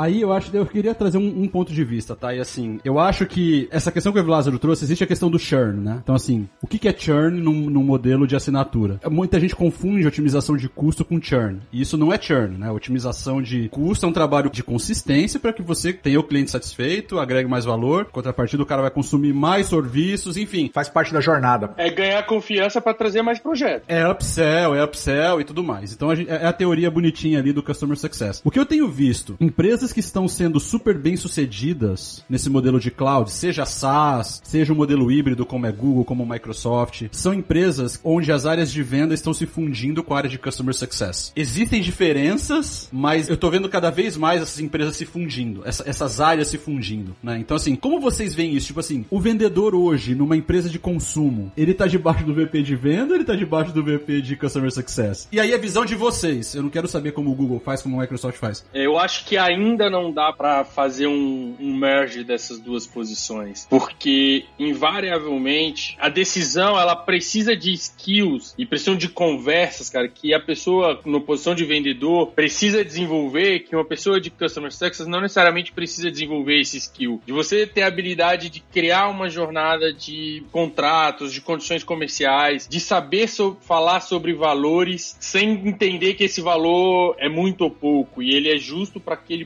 Então eu acho que esse merge não vai acontecer, cara. É, Sabe o que eu acho? Eu acho que nunca vai acontecer, sabe por quê? Simples. Quem é o cara que mais demanda Customer Success? O cara que já tá comprado da parceria com a empresa A, B ou C, com a Amazon, Microsoft ou Google. O cara comprou a parceria, ele sabe o que vai fazer, vai ficar 5, 6 anos, 10 anos, tem um contrato de PEC que já revisitou algumas vezes. Mas e o papo multi-cloud? Mesmo assim, cara, mesmo assim, cara, mesmo com o papo do multi-cloud, esse cara tá comprado da estratégia que você tem nas empresas. Você sempre vai ter greenfield nas empresas. E o greenfield, cara, você tem que ter um papel de vendas técnica antes acontecendo. E aí o greenfield é, o greenfield pro Google pode ser o maior cliente da Microsoft. O greenfield pra Microsoft pode ser o maior cliente da AWS. Então você vai ter que ter um time técnico focado em fazer um win-back ou um win desse cliente pra dentro de casa. E depois o Customer Success entra. Eu acho que um é complemento do outro sempre, cara. Sempre. É complemento do outro. E não que um vai fundir com o outro, vai separar. Eu acho que eles têm perfis de pessoas diferentes, complementares, que deveriam deveriam sim ser medidos de forma diferente. Então, eu acho que o vendedor ele tem que ser medido e remunerado de forma diferente do customer success. E isso acho que faz a estrutura ser mais bem organizada para atender melhor o cliente. Por isso eu acho que vai ser sempre separado e vai conseguir atender de forma. Porque uma hora que eu trouxer um cara grande, esse cara passa a ser problema de customer success com o meu suporte. E eu vou trazer um novo. E aí, cara, quando eu trago um cara, customer success é que ajuda ele a crescer na minha plataforma e não deixar eu perder esse cara. E aí, loja ela vai perder também. Vai acontecer que nem eu perdi venda. Em um caso ou outro, vai perder o customer success Uhum. porque o- a Microsoft tá tentando vender, porque a Amazon tá lá tentando vender. E aí começa tudo de novo o ciclo, cara. Mas de quem é o número? Quem carrega o número? É a divisão de vendas ou é Customer Success? Vendas. Mas quem acelera o consumo? Customer Success. Porque eu tô falando que os dois têm que estar juntos. A métrica é diferente de medir um do outro, tá? Eu acho que você não pode medir os dois da mesma forma. Medir e remunerar, né? É isso. Medir e remunerar da mesma forma, não. Você tem que medir de formas separadas, diferentes. Mas, em última instância, cara, pensa o seguinte. Você vai comprar uma empresa hoje, Fabrício. O que, que você olha na empresa que você vai comprar? Você olha se a área técnica é boa ou se você olha qual é a capacidade de cliente que ela tem de venda? Eu sempre prefiro negócio bom e empresa ruim. Eu vou olhar se a empresa tem revenue. Então, cara, assim, não tem jeito, cara. Assim, você tem uma coisa que vai ser olhada sempre: é vendas, cara. É vendas, é vendas. Então, vendas, cara, é o cara que tem que ter o maior drive, ele tem que ter mais pressão. Só que Customer Success tem que ser medido de forma diferente, ele tem que ser dotted para vendas, tem que estar ali, não precisa ter o mesmo relacionamento, não precisa ter, não é chefe embaixo de vendas, mas é- eu acho que é essa a linha. E sobre remuneração, eu acho que CC tinha que ganhar mais. Tem só um ponto que você esqueceu, viu, Giovanni? Tem um ponto aí também. Isso não vai pegar por agora de simplificar tudo isso. A gente ainda, ainda tem um IT Pro querendo manter a complexidade para manter o emprego dele. Pronto, falei. é isso aí, Ave complexo. Maria. Ah, isso e é verdade, mas é verdade. Não, não é verdade, não é verdade. Nós temos aí o IT Pro querendo manter a complexidade para ele manter o emprego dele. Cara, que eu tenho visto os IT Pro tudo desesperado, cara. Muitos deles não entendem Kubernetes também. Não é o IT Pro, é o profissional que tá reativo à mudança, cara. Tem muito IT Pro aí que tá mandando muito bem. Não, Carlos, eu fui polêmico. Eu, eu quis jogar polêmica. A gente precisa bombar o podcast, cara. Ai, meu Deus. Cara, a gente falou de Kubernetes, a gente já tá na crise da onda. Eu ia falar isso com vocês. A gente tá falando de microserviços. Hoje o tema. Deixa eu lembrar vocês que hoje o tema do podcast é microserviços. Não é Kubernetes? Que eu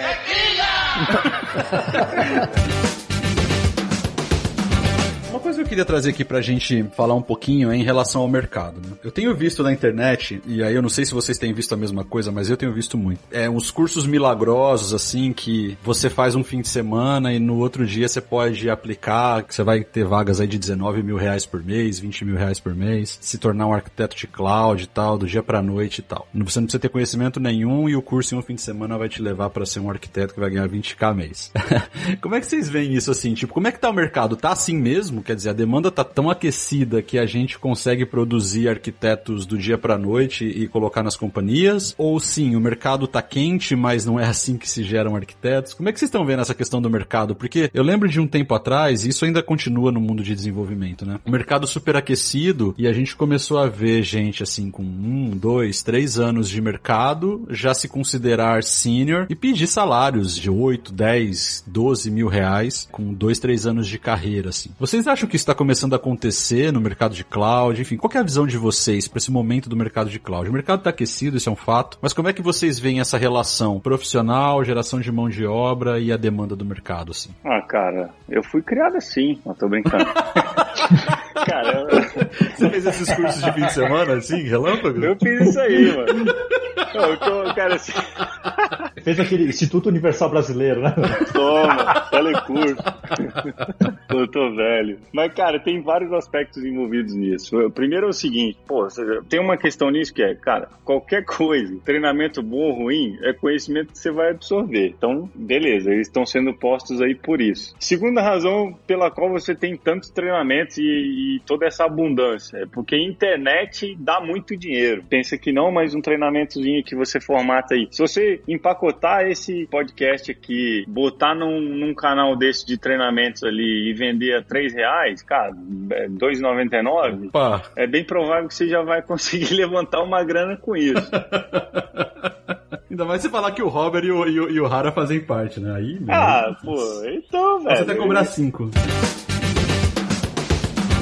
Oh, mas ó, eu, eu, diria o seguinte: é uma troca. O que, que você precisa? Você precisa de Kubernetes? Não. Mas quais capacidades você quer ter, né? Putz, eu quero containerizar, porque vamos combinar, containers é maravilhoso. Preciso de Kubernetes para isso? Não. Containeriza uma aplicação, a aplicação que você escreveu lá no, no .NET 1.0 em 2002, certo? Mete num container Windows e roda, bota para rodar no, no, web service. Acabou. Uhum. Ou tá on-premise, bota para rodar no Windows Container no Windows Server e acabou. Agora, o Kubernetes traz algumas capacidades que nenhuma outra plataforma traz. Por exemplo, a liberdade no design da rede você não tem em nenhuma outra plataforma do mesmo, da mesma forma. Porque não é proposta dessa plataforma. Não é a proposta, não é a proposta. Então, a questão é: você precisa disso? Você já avaliou qual é a importância? Sim. Você está disposto a pagar o custo? Sim. Então, bora, porque o Kubernetes é maravilhoso. Ele é super poderoso. Ele é super flexível. Só que tem um custo para essa liberdade toda. Você pode pagar essa conta? Se a resposta é não, nem entra. Eu já vi empresas onde a empresa foi fazer microserviços e abriu mão de Service Mesh. Cara, é dor de cabeça. Deus me livre. Ah, mas Service Mesh é complexo, não tá preparado, não sei o que lá. Cara, desculpa, você tá fazendo o seu microserviços. Exatamente. Você não quer Service Mesh? Não faz microserviços, cara, porque sem ele é pior. Você adotou microserviço, complexidade fará parte do seu dia a dia, entendeu? Exatamente, não vem reclamar do. Ah, mas o, o, o Service Mesh é complexo. Não, microserviço é complexo. Service Mesh tá tirando complexidade.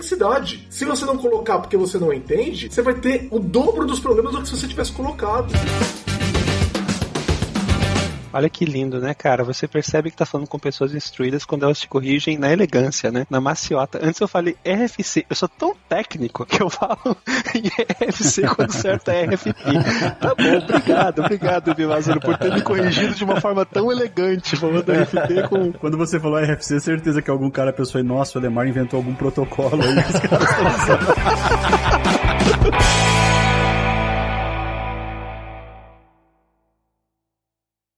Este podcast foi editado por Radiofobia, podcast e multimídia.